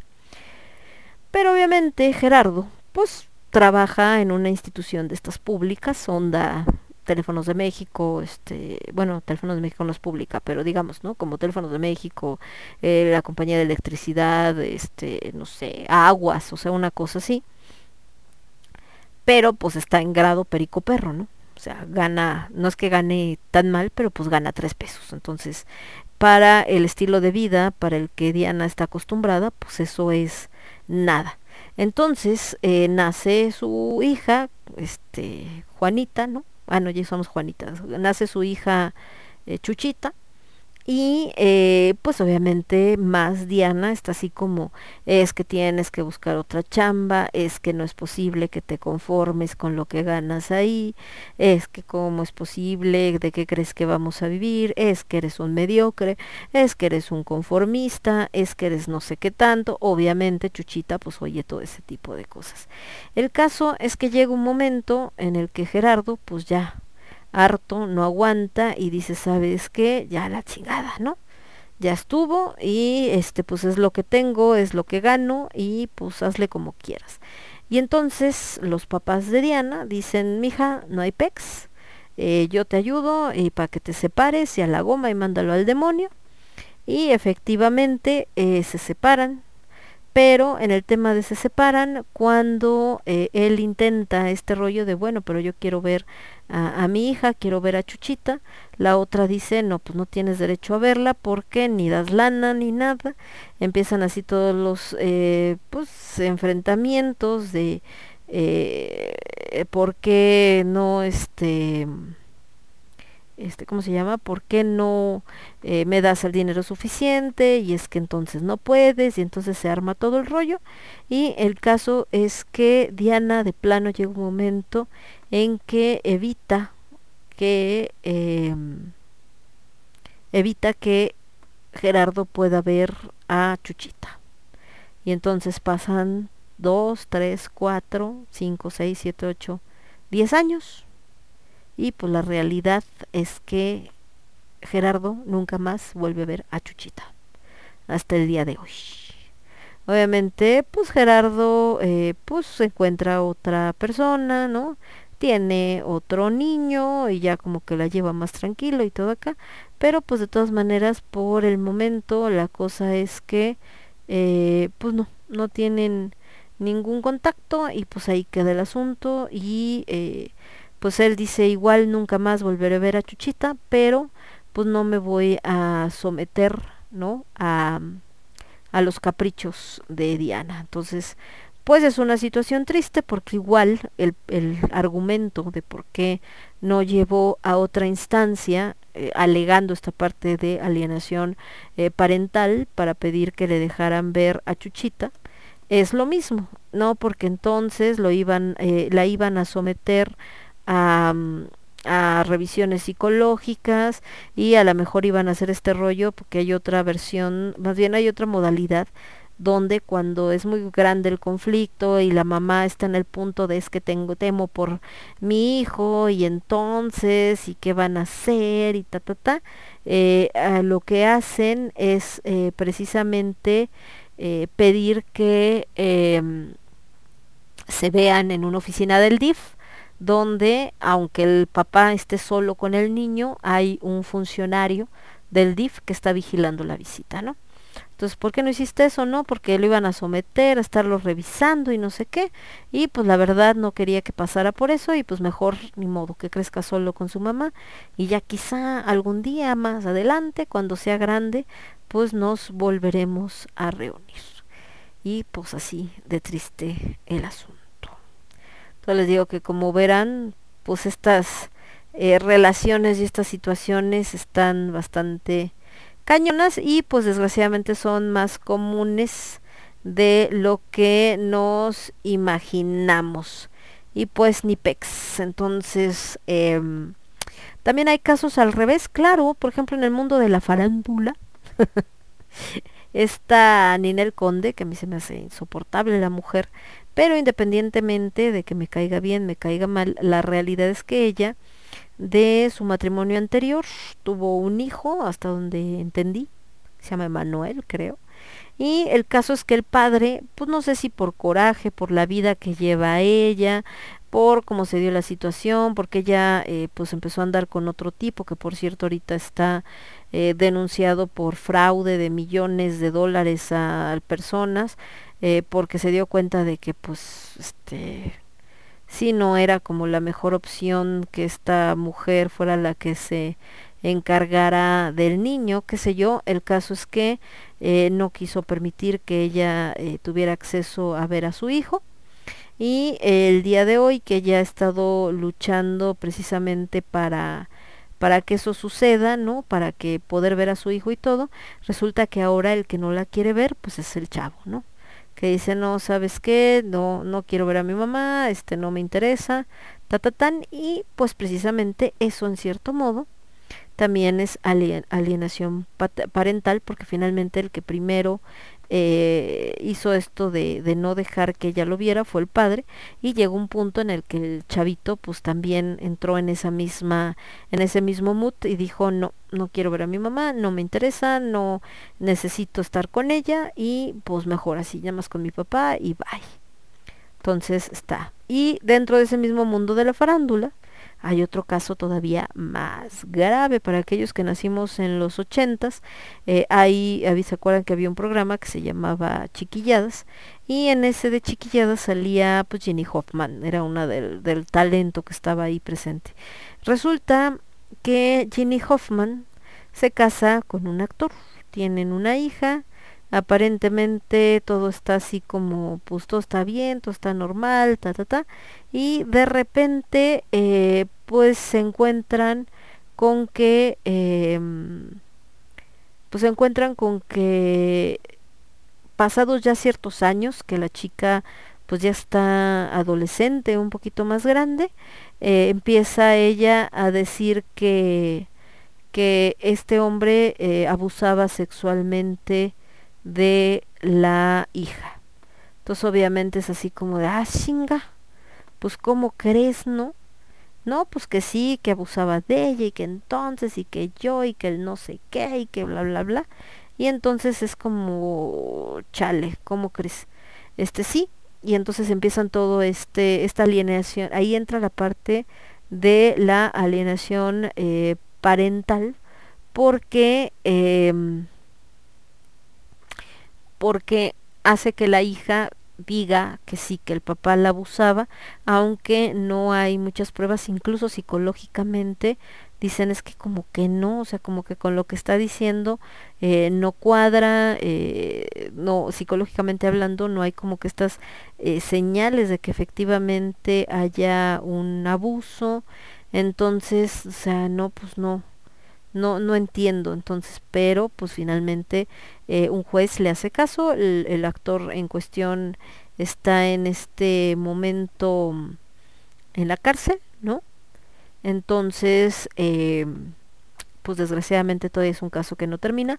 Otra hija que tuvo este mismo actor con otra pareja más adelante, pues ahorita justamente está peleando por sacar a su papá de la cárcel y también incluso por eh, demandar a Ginny Hoffman por eh, perjurio contra su papá. Y pues habla esto de que su hermana pues también se queda involucrada en ese proceso como de que está haciendo echando mentiras y que es un falso testimonio pues casi casi pues qué pena no entonces eh, les digo estos casos de alienación eh, paternal pues nos vamos a encontrar en muchísimos lados y sí están bastante densos. Nos vamos con más música y regresamos. De este lado vamos a escuchar espérenme, estamos acá jalando las canciones. Dejen que reaccione el Sam porque de repente como que se tarda en reaccionar, ahí está ya reaccionó. Nos vamos a ir entonces con algo de eh, Armando Manzanero, este punk cover que se llama Somos Novios y la versión de Caifanes de Como Yo Te Amé. Y regresamos. Yo soy Lemon, esto es... Ay, perdón, es que me estoy acomodando. Esto es Lágrimas de Tequila y lo escuchas únicamente a través de Radio Estridente. Transmitiendo para todo el universo. Radio Estridente.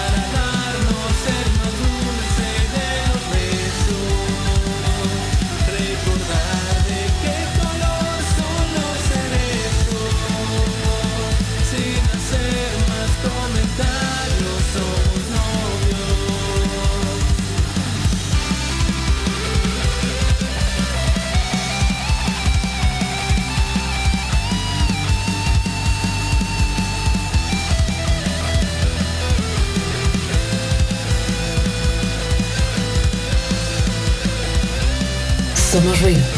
Estridente.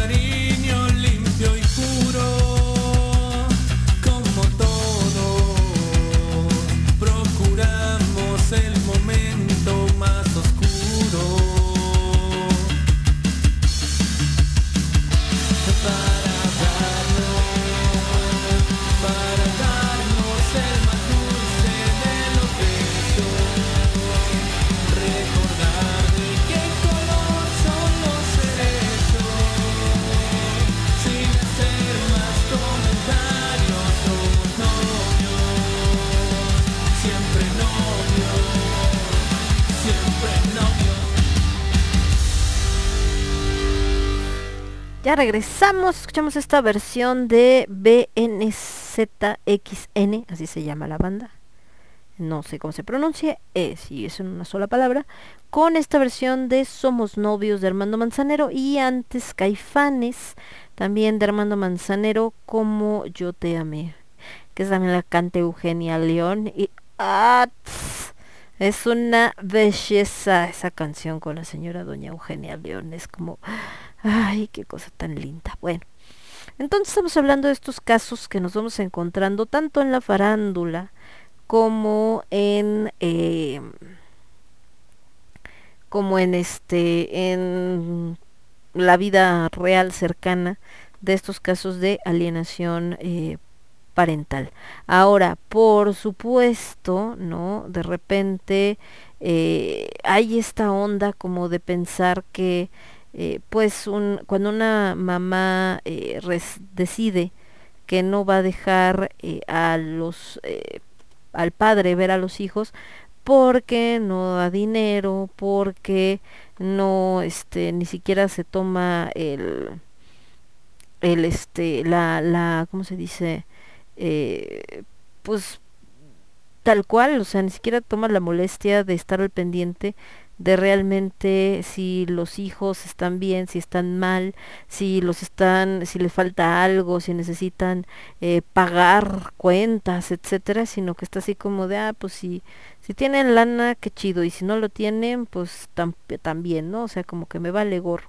Entonces em, pues ahí sí ya entramos en otros en otros temas porque eh, pues no hay una obligación por parte de la madre de tener que, que dejar al padre ver a los hijos si no está cumpliendo con esa con eso que le corresponde no desgraciadamente el, el abandono paterno en México y en Latinoamérica en general pues es un tema muy recurrente.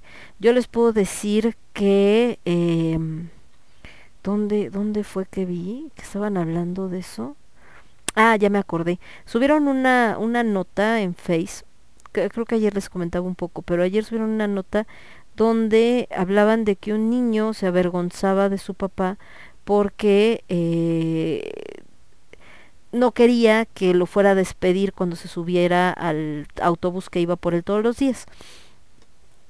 El papá, pues este rechazo, vamos a decirlo, lo tomó con humor y entonces ahora no solamente lo hacía, sino se disfrazaba, ¿no? Primero de eh, la Mujer Maravilla, de una enfermera, de este el hombre de la basura, o sea, diferentes cosas, y entonces al principio el niño pues peor, ¿no? Porque los amiguitos se reían y casi casi trágame tierra, pero llegó un momento en que se convirtió como una rutina entre ellos, ya los niños felices para ver de qué se iba a disfrazar ahora el papá del niño, o sea, ya más bien era la celebridad, ¿no?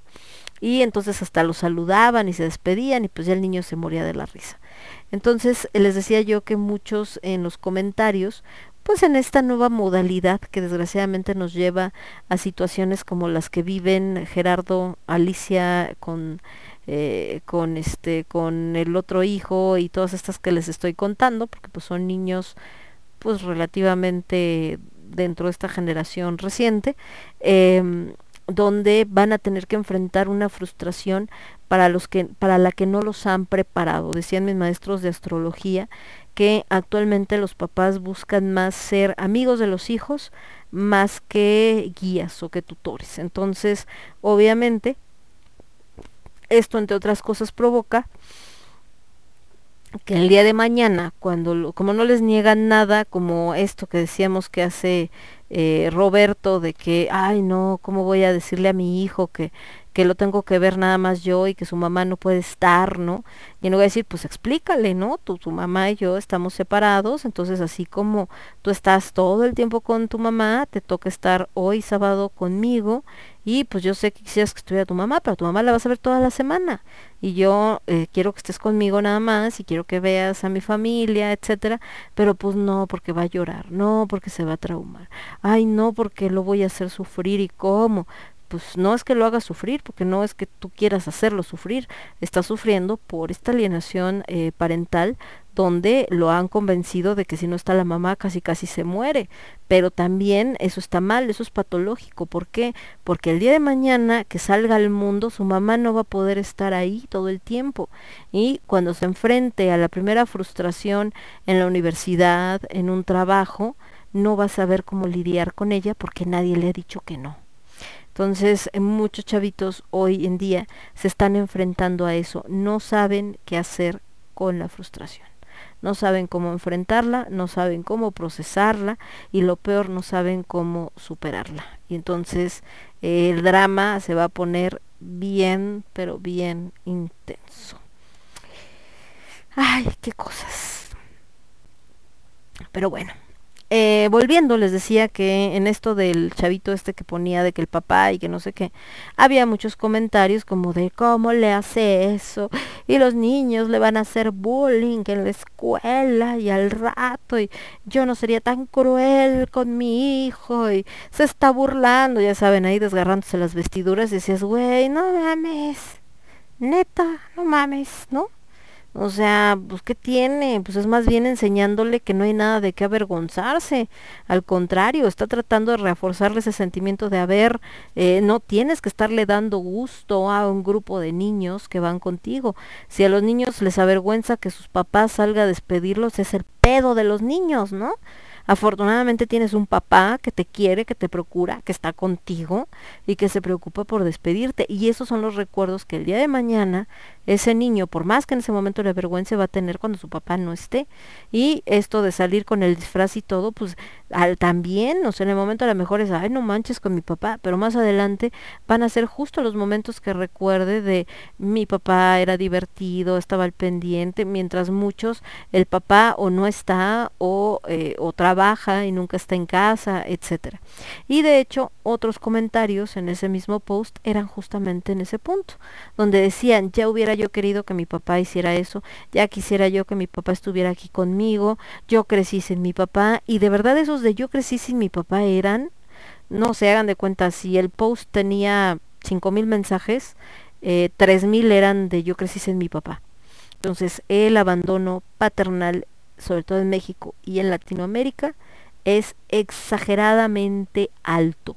De ahí que cuando se dan también estas polémicas con el rollo de de este el aborto sí o no, pues viene también este asunto porque dicen, ay, no quieren que las mujeres aborten, pero no tampoco ven este rollo de que los, los padres, pues finalmente al abandonar a, a la pareja cuando está embarazada, pues es un tipo de aborto por parte del padre, ¿no? Porque es como decir, eh, pues si lo tienes o no lo tienes, a mí me vale gorro, no me importa. Entonces, eh, sí hay todo un tema. De hecho, hoy platicábamos de que un argumento que utilizan mucho eh, quienes están en contra del aborto es de, pues ya si no quieren tener hijos y por eso quieren abortar y no sé qué, pues vayan y opérense para que entonces sí le puedan dar vuelo a la hilacha, su promiscuidad, porque claro, el aborto siempre lo relacionan a temas de promiscuidad y entonces ya no hay bronca. Y en México, hasta hace unos años, no crean que muchos, o sea, el año pasado, casi casi,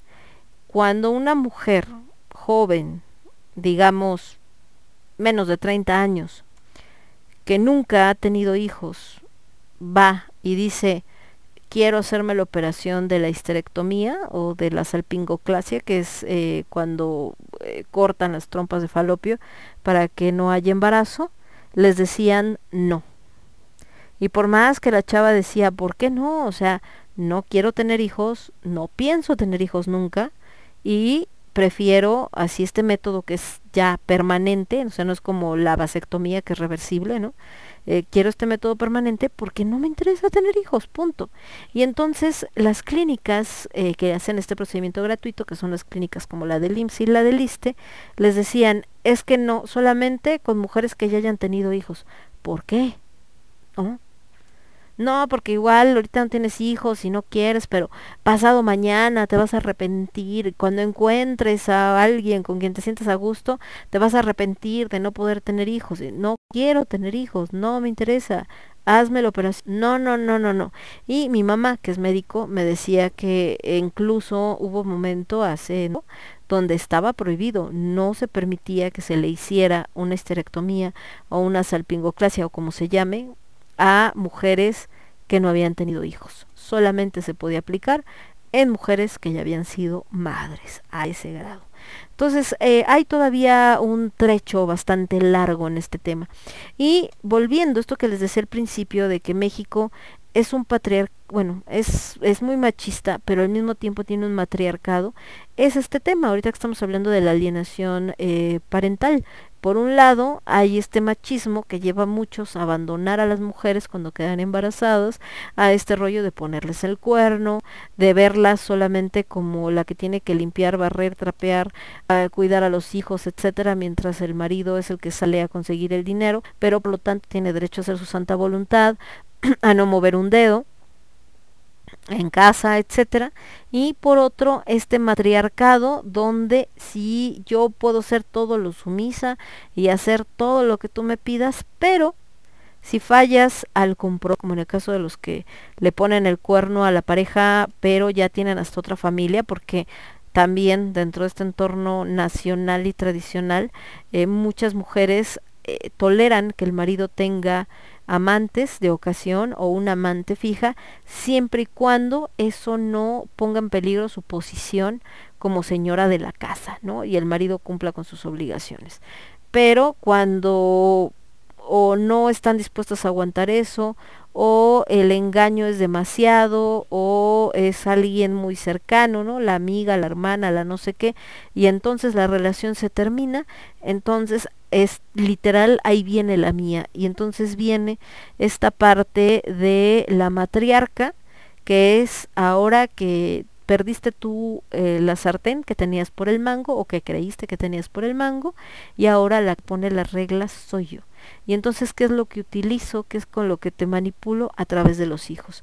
Y esto no viene desde ahorita de hace tres días, esto es a nivel eh, pues ancestral incluso, prehispánico. ¿Se acuerdan que platicábamos de las eh, está la Cihuacóatl, que es la, la que consideran que es la primera llorona, que, que va llorando por las calles cuando van a venir los españoles, porque sabe que van a destruir a México Tenochtitlan, pero también a las, ay, ¿cómo se llaman? Las chichi, chichihuite, se me olvidó el nombre, pero hay un grupo de mujeres que acompañan a Cihuacóatl, que son aquellas que murieron durante el parto las chichime creo que se llamaba, algo así, luego les digo bien, este, entonces ellas, eh, a ver si aquí lo debo encontrar, entonces ellas justamente em, al haber eh, muerto durante, eh, que morían, déjenme ver acá, al haber muerto durante el parto, chichi, creo que sí es chichihui, algo así, este, al haber muerto durante el parto, se volvían Cihuateotl, la mujer divinizada por morir en el parto, Cihuatetiu, mujeres nahuas muertas en un primer parto. Bueno, bueno, el caso es que, que ellas, precisamente, eh, pues se volvían como pues como otras diosas que acompañaban al sol, que eran parte pues también de la Cihuecoatl, y, eh, y entonces esto pues primero pues era una parte muy pues si quieren muy romántica, muy bonita, porque era este rollo como de, ay, pues ya, ¿no? Eran casi casi al nivel de los, bueno, no casi, eran al nivel de los guerreros que habían muerto en batalla. Pero la parte negativa, vamos a decir, y por lo que estamos hablando de estas venganzas y este eh, rollo, es que el marido tenía que guardar luto durante un número específico de años, creo que eran cuatro años, porque si se atrevía a casarse con otra mujer o a meter a otra mujer en su casa para que cuidara al hijo, si es que había sobrevivido el hijo en el parto, eh, iba a regresar ella y no solamente lo iba a matar a él, sino iba a, acabar con la tipa y en una de esas hasta con el niño, ¿no? Y si había tenido hijos con esa otra mujer, peor tantito. Entonces, normalmente cuando eh, este, la mujer moría durante el parto, lo que hacían era al sacar su cuerpo para irlo a enterrar, etcétera, los rituales funerarios, era sacarla por una pared. Abrían un hoyo en la pared, sacaban el cuerpo de la mujer por ahí, cerraban el hoyo para que entonces cuando su espíritu regresara, como iba a intentar regresar por el mismo lugar donde salió, pues se encontrara con esta pared cerrada y entonces ya no podía hacerle daño a la familia, ¿no? Entonces por eso les digo este rollo tanto del guardar luto como el hecho de como digamos engañarla hasta cierto punto para que no pudiera regresar a cobrar venganza. Venganza contra el hombre, ¿por qué? Porque literal ahí se aplica la que luego le pasa a algunas embarazadas de este de por tu culpa estoy así, ¿no? Y por tu culpa me este me siento mal y por tu culpa es que estoy así con esta panza y todo este rollo y entonces eh, pues era una, una situación donde trataban de, de evitar este, este punto. Bueno, eh, esto por un lado. Por otro, eh, pues la Llorona, finalmente historia de la Llorona, hablando de la Llorona colonial, ¿se acuerdan que les platicaba que ahora que grabamos este eh, podcast precisamente de la maestra Doris Camarena, pues también es un ejemplo de esto. Eh, cuando ella se ve sobrepasada por la situación eh, con eh, Nuño, que la abandona y la deja con sus hijos, entonces ella en su locura, la manera que encuentra uno de vengarse de este güey es matar a los hijos, porque le recuerdan, le recuerdan a él, por un lado, y por otro, porque sabe que eso aunque él ya no vaya a la casa cuando se entere, pues va a sufrir, ¿no? Entonces, eh, les digo, finalmente es cuando eh, existe sí el machismo y todo este rollo, pero también el matriarcado, cuando recupera, bueno, no cuando recupera, cuando eh, realmente este, acepta que tiene este poder y que quizá aparentemente se lo cedió en este caso al macho porque era parte de, de la pareja y entonces ella decía, ok, yo puedo ser sumisa, no pasa nada porque tengo a mi marido, porque me cuida, porque tenemos una vida juntos, pero cuando él traiciona esa lealtad, entonces ella asume el poder que siempre ha tenido y lo utiliza pues en contra del traidor, ¿no?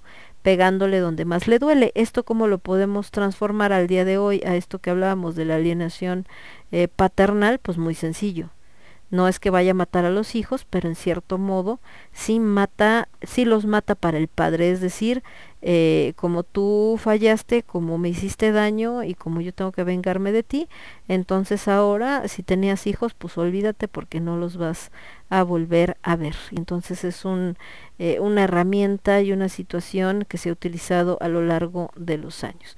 Como también les decía, no es algo que solo se use en contra de las mujeres, o sea, las mujeres usen en contra de los hombres, también, desgraciadamente, existen casos donde hay hombres que eh, así castigan también a la mujer porque cómo te atreves a hacer tu vida, cómo te atreves a encontrar otra pareja, cómo te atreves a vivir libremente como si no tuvieras hijos. Entonces, si tan feliz estás no teniendo hijos y haciendo tu vida como si no fueras madre, entonces ahora de verdad no eres madre, yo me los quedo y tú no te les puedes acercar.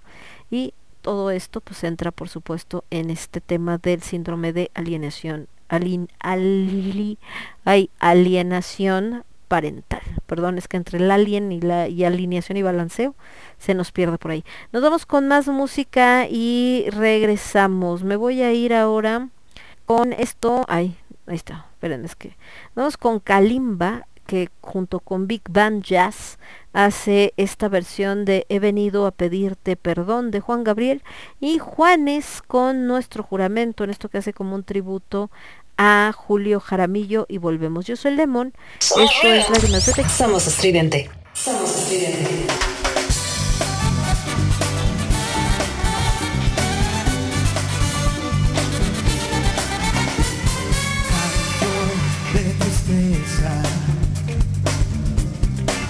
te lo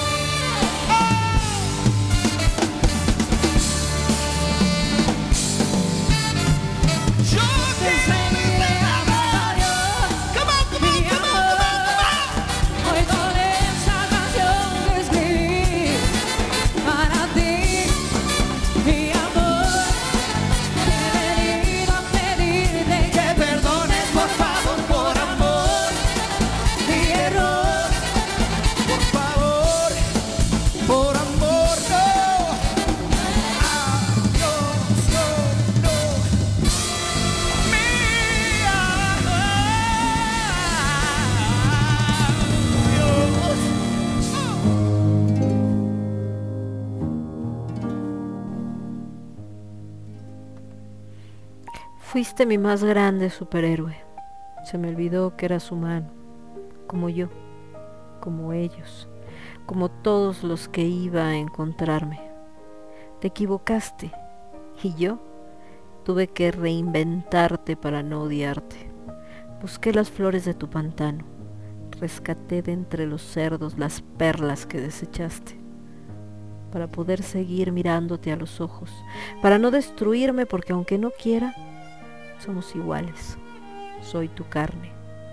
Me rompí mil veces el corazón porque ellos solo eran un intento para recrearte, porque iba buscando en sus besos la respuesta a por qué me abandonaste. No fuimos suficiente para ti. No pudimos sanar tu herida constante. Ella nunca te quiso realmente y no supiste cómo simplemente seguir adelante. Por eso intentas calentar con materia el frío que nos dejaron a todos sus desastres. Por ti jugué al amor como me enseñaste, estando a medias y siempre en varios lugares, siempre sin realmente involucrarme, armando historias que sabía terminarían con él abandonándome, porque así podía culparlo de todo, para no culparte a ti, para no reclamarte, por el daño que le hiciste, por el monstruo que en el armario dejaste, porque por ti no soporto a la oscuridad rodeándome, porque por ti me hice de piedra para sostenerla en su caída, porque sé que para ti es pecado ser débil y no iba a darte el gusto de verme quebrarme, aunque viva siempre por dentro derrumbándome. Y ahora me tienes miedo, porque gané aunque perdí,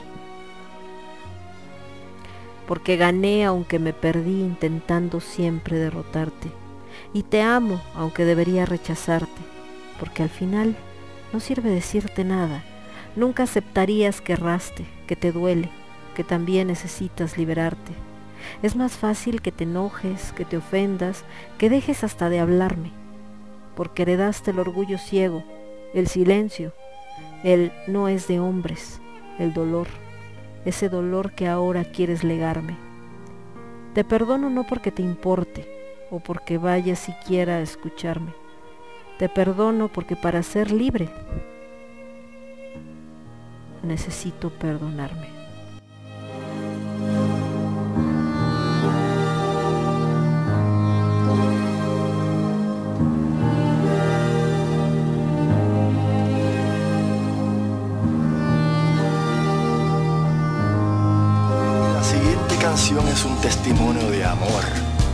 Una promesa, una melodía que solo puede bailarse en el infinito espacio de una diminuta losa. Señoras y señores, con ustedes, nuestro juramento. Que la disfruten.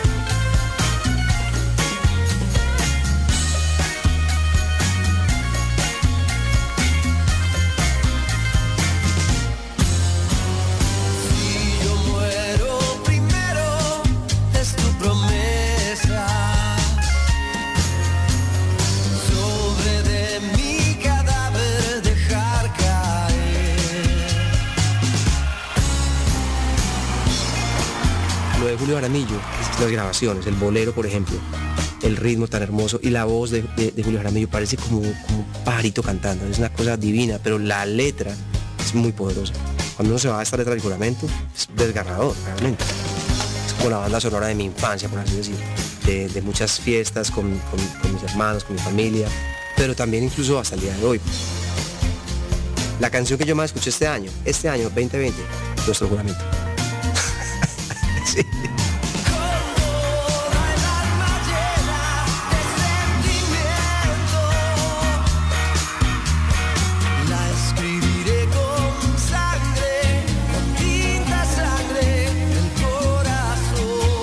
Somos ruido. Somos estridente.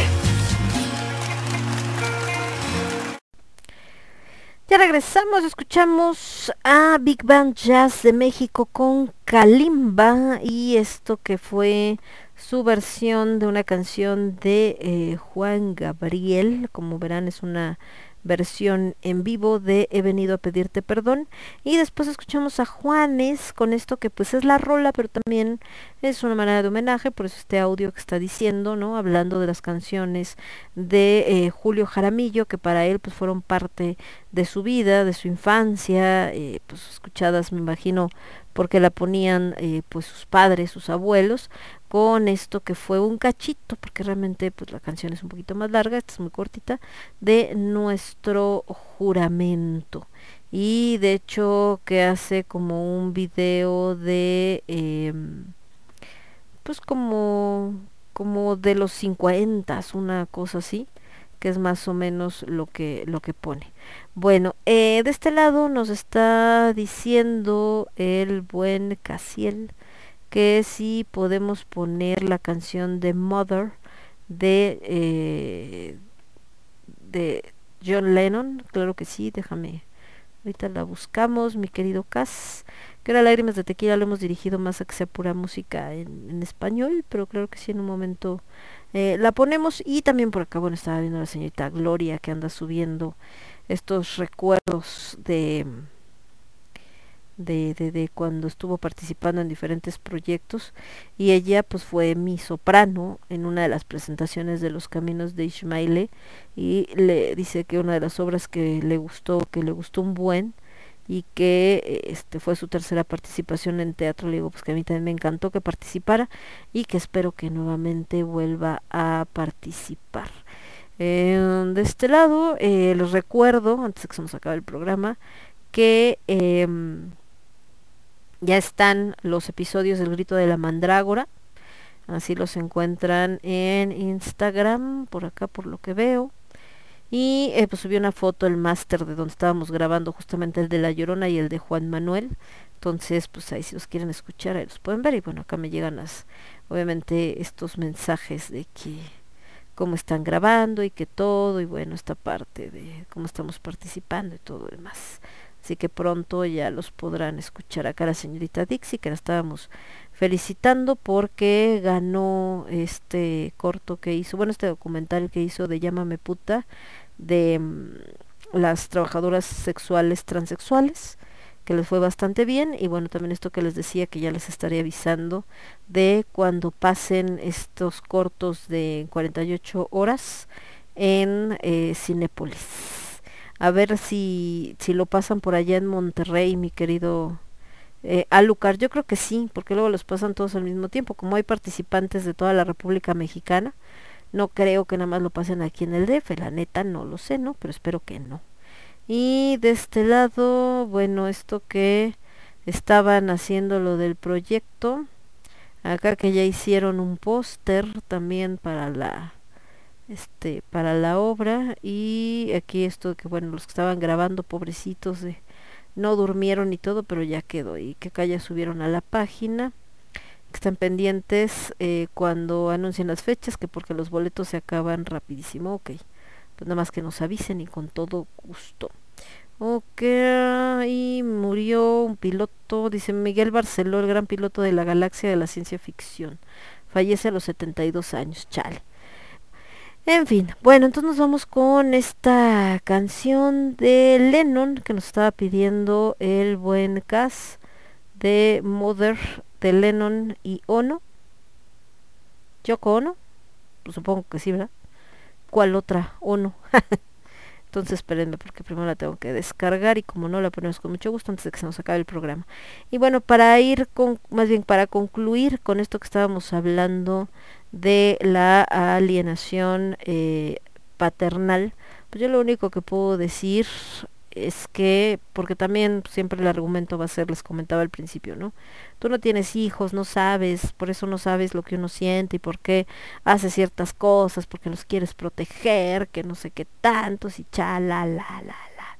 Pues no, no lo sé efectivamente desde el punto de vista de una madre, porque no tengo hijos, pero sí lo sé desde el punto de vista de un hijo y de cómo esto eh, se y cómo esto desgraciadamente eh, te afecta a ti como como este pues pues sí o sea cómo te afecta como como persona como adulto cuando vas eh, creciendo y que em, pues desgraciadamente te te marca para el resto de tu existencia eh, marca las relaciones que tienes con eh, la gente, eh, marca la manera que tienes que ver la vida. Por eso les leí ahorita este poema de, de legado, ¿no? Escuchamos, les decía Big Band Jazz de México con esta de Cal, la de juramento, y en medio con Secret Garden, Papillon de fondo, les leí este poema que se llama Legado, que justamente habla pues de una hija hacia su padre, pero pensando en esto, en estos eh, heridas que te causa eh, las decisiones que tus padres toman. En este caso, un padre que eh, deja, bueno, traiciona en cierto modo a la madre al ponerle el cuerno, ¿no? La madre pues obviamente no va a seguir en esa relación, se termina la relación, pero aunque aparentemente debería de ser solo algo que le afectara a la madre como mujer, como esposa, que al final fue a la que la engañaron, pues repercute en los hijos. ¿Por qué? Porque entonces eh, la hija en este caso lo siente como en qué te fallé yo, porque pues una cosa es tu relación con mi madre, pero también me abandonaste a mí, ¿no? Entonces sí, las heridas se quedan, continúan y te marcan para toda la vida. Me voy con John Lennon, esto que se llama Mother, no, no es la versión con, con Yoko Ono, ya encontré otra. Y regresamos para despedirnos. Yo soy Lemón, esto es Lágrimas de Tequila y lo escuchas únicamente a través de Radio Estridente. Volvemos. Estás escuchando Radio Estridente.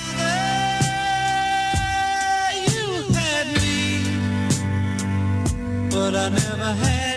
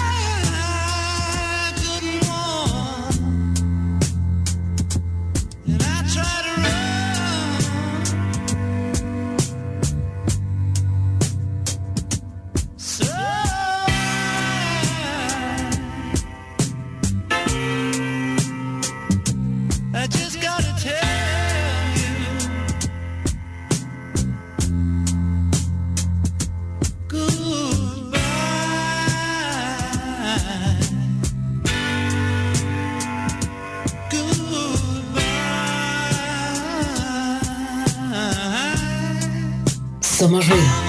Estridente.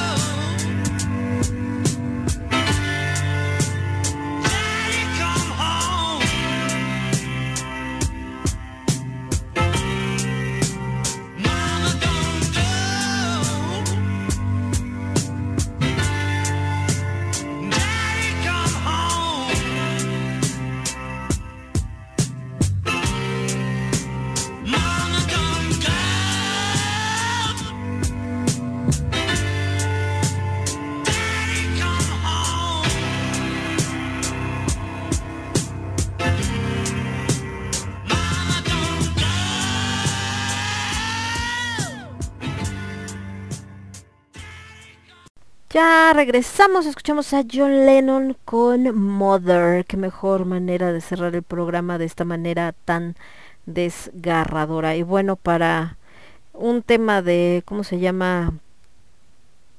Este rollo de eh, cultura general.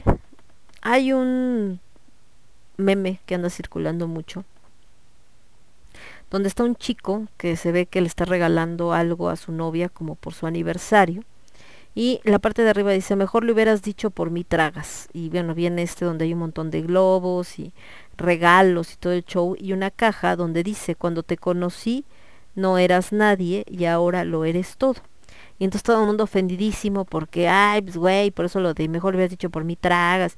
Porque malentienden que se refiere a que cuando él la conoció, ella no era nadie porque era una persona poco importante y hoy gracias a él ella es todo, ¿no? Ya es como más importante, más inteligente, más lo que quieran. Pero creo que aquí el tema es de redacción, porque el señor lo que se refería es que cuando la conoció pues no era nadie para él porque no tenía ninguna relación, no la conocía y que ahora después de pues, los años o el tiempo que lleven de relación se ha convertido en lo más importante en su vida porque la ama eh, y demás. Pero ¿por qué lo menciono? Porque de ahí viene la importancia de que uno esté siempre jode con que escriban bien. Y por eso todos estos que dicen, ay, ¿qué tiene? Todo mundo puede escribir como quiera y ay, ahora resulta que todos son expertos y todos critican por la ortografía y no sé qué, y eso no es importante. Ya vieron que sí es importante, porque si no los mensajes se malentienden. Y bueno chicos, ahora sí yo me despido por el día de hoy. Les mando un beso, un abrazo y nos vemos por acá la próxima semanita con más de Lágrimas de Tequila. Recuerden que mañana a las 4 de la tarde tenemos con H de Alimentos de 4 a 6 y por supuesto próximo domingo más de El Quinto Elemento. Yo soy Lemon, esto fue Lágrimas de Tequila lo escuchaste únicamente a través de Radio Estridente. Cuídense, nos vemos, bye bye. Espérenme, es que iba a poner mi audio de salida y, o sea, gracias. Resulta ser que se me olvida que moví mis audios del lugar y entonces vale burger, ¿verdad? se desaparecen mis audios, o sea, ¿qué onda? ¿Por qué hacen eso? No puede ser. Bueno, ahí está, ahora sí. Y ahora sí, cuídense, nos vemos. Adiós.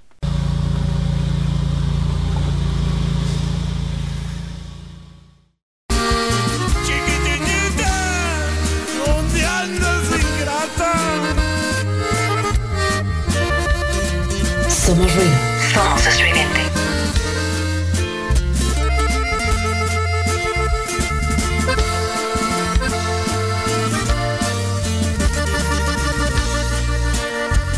Son lágrimas de tequila las que me brotan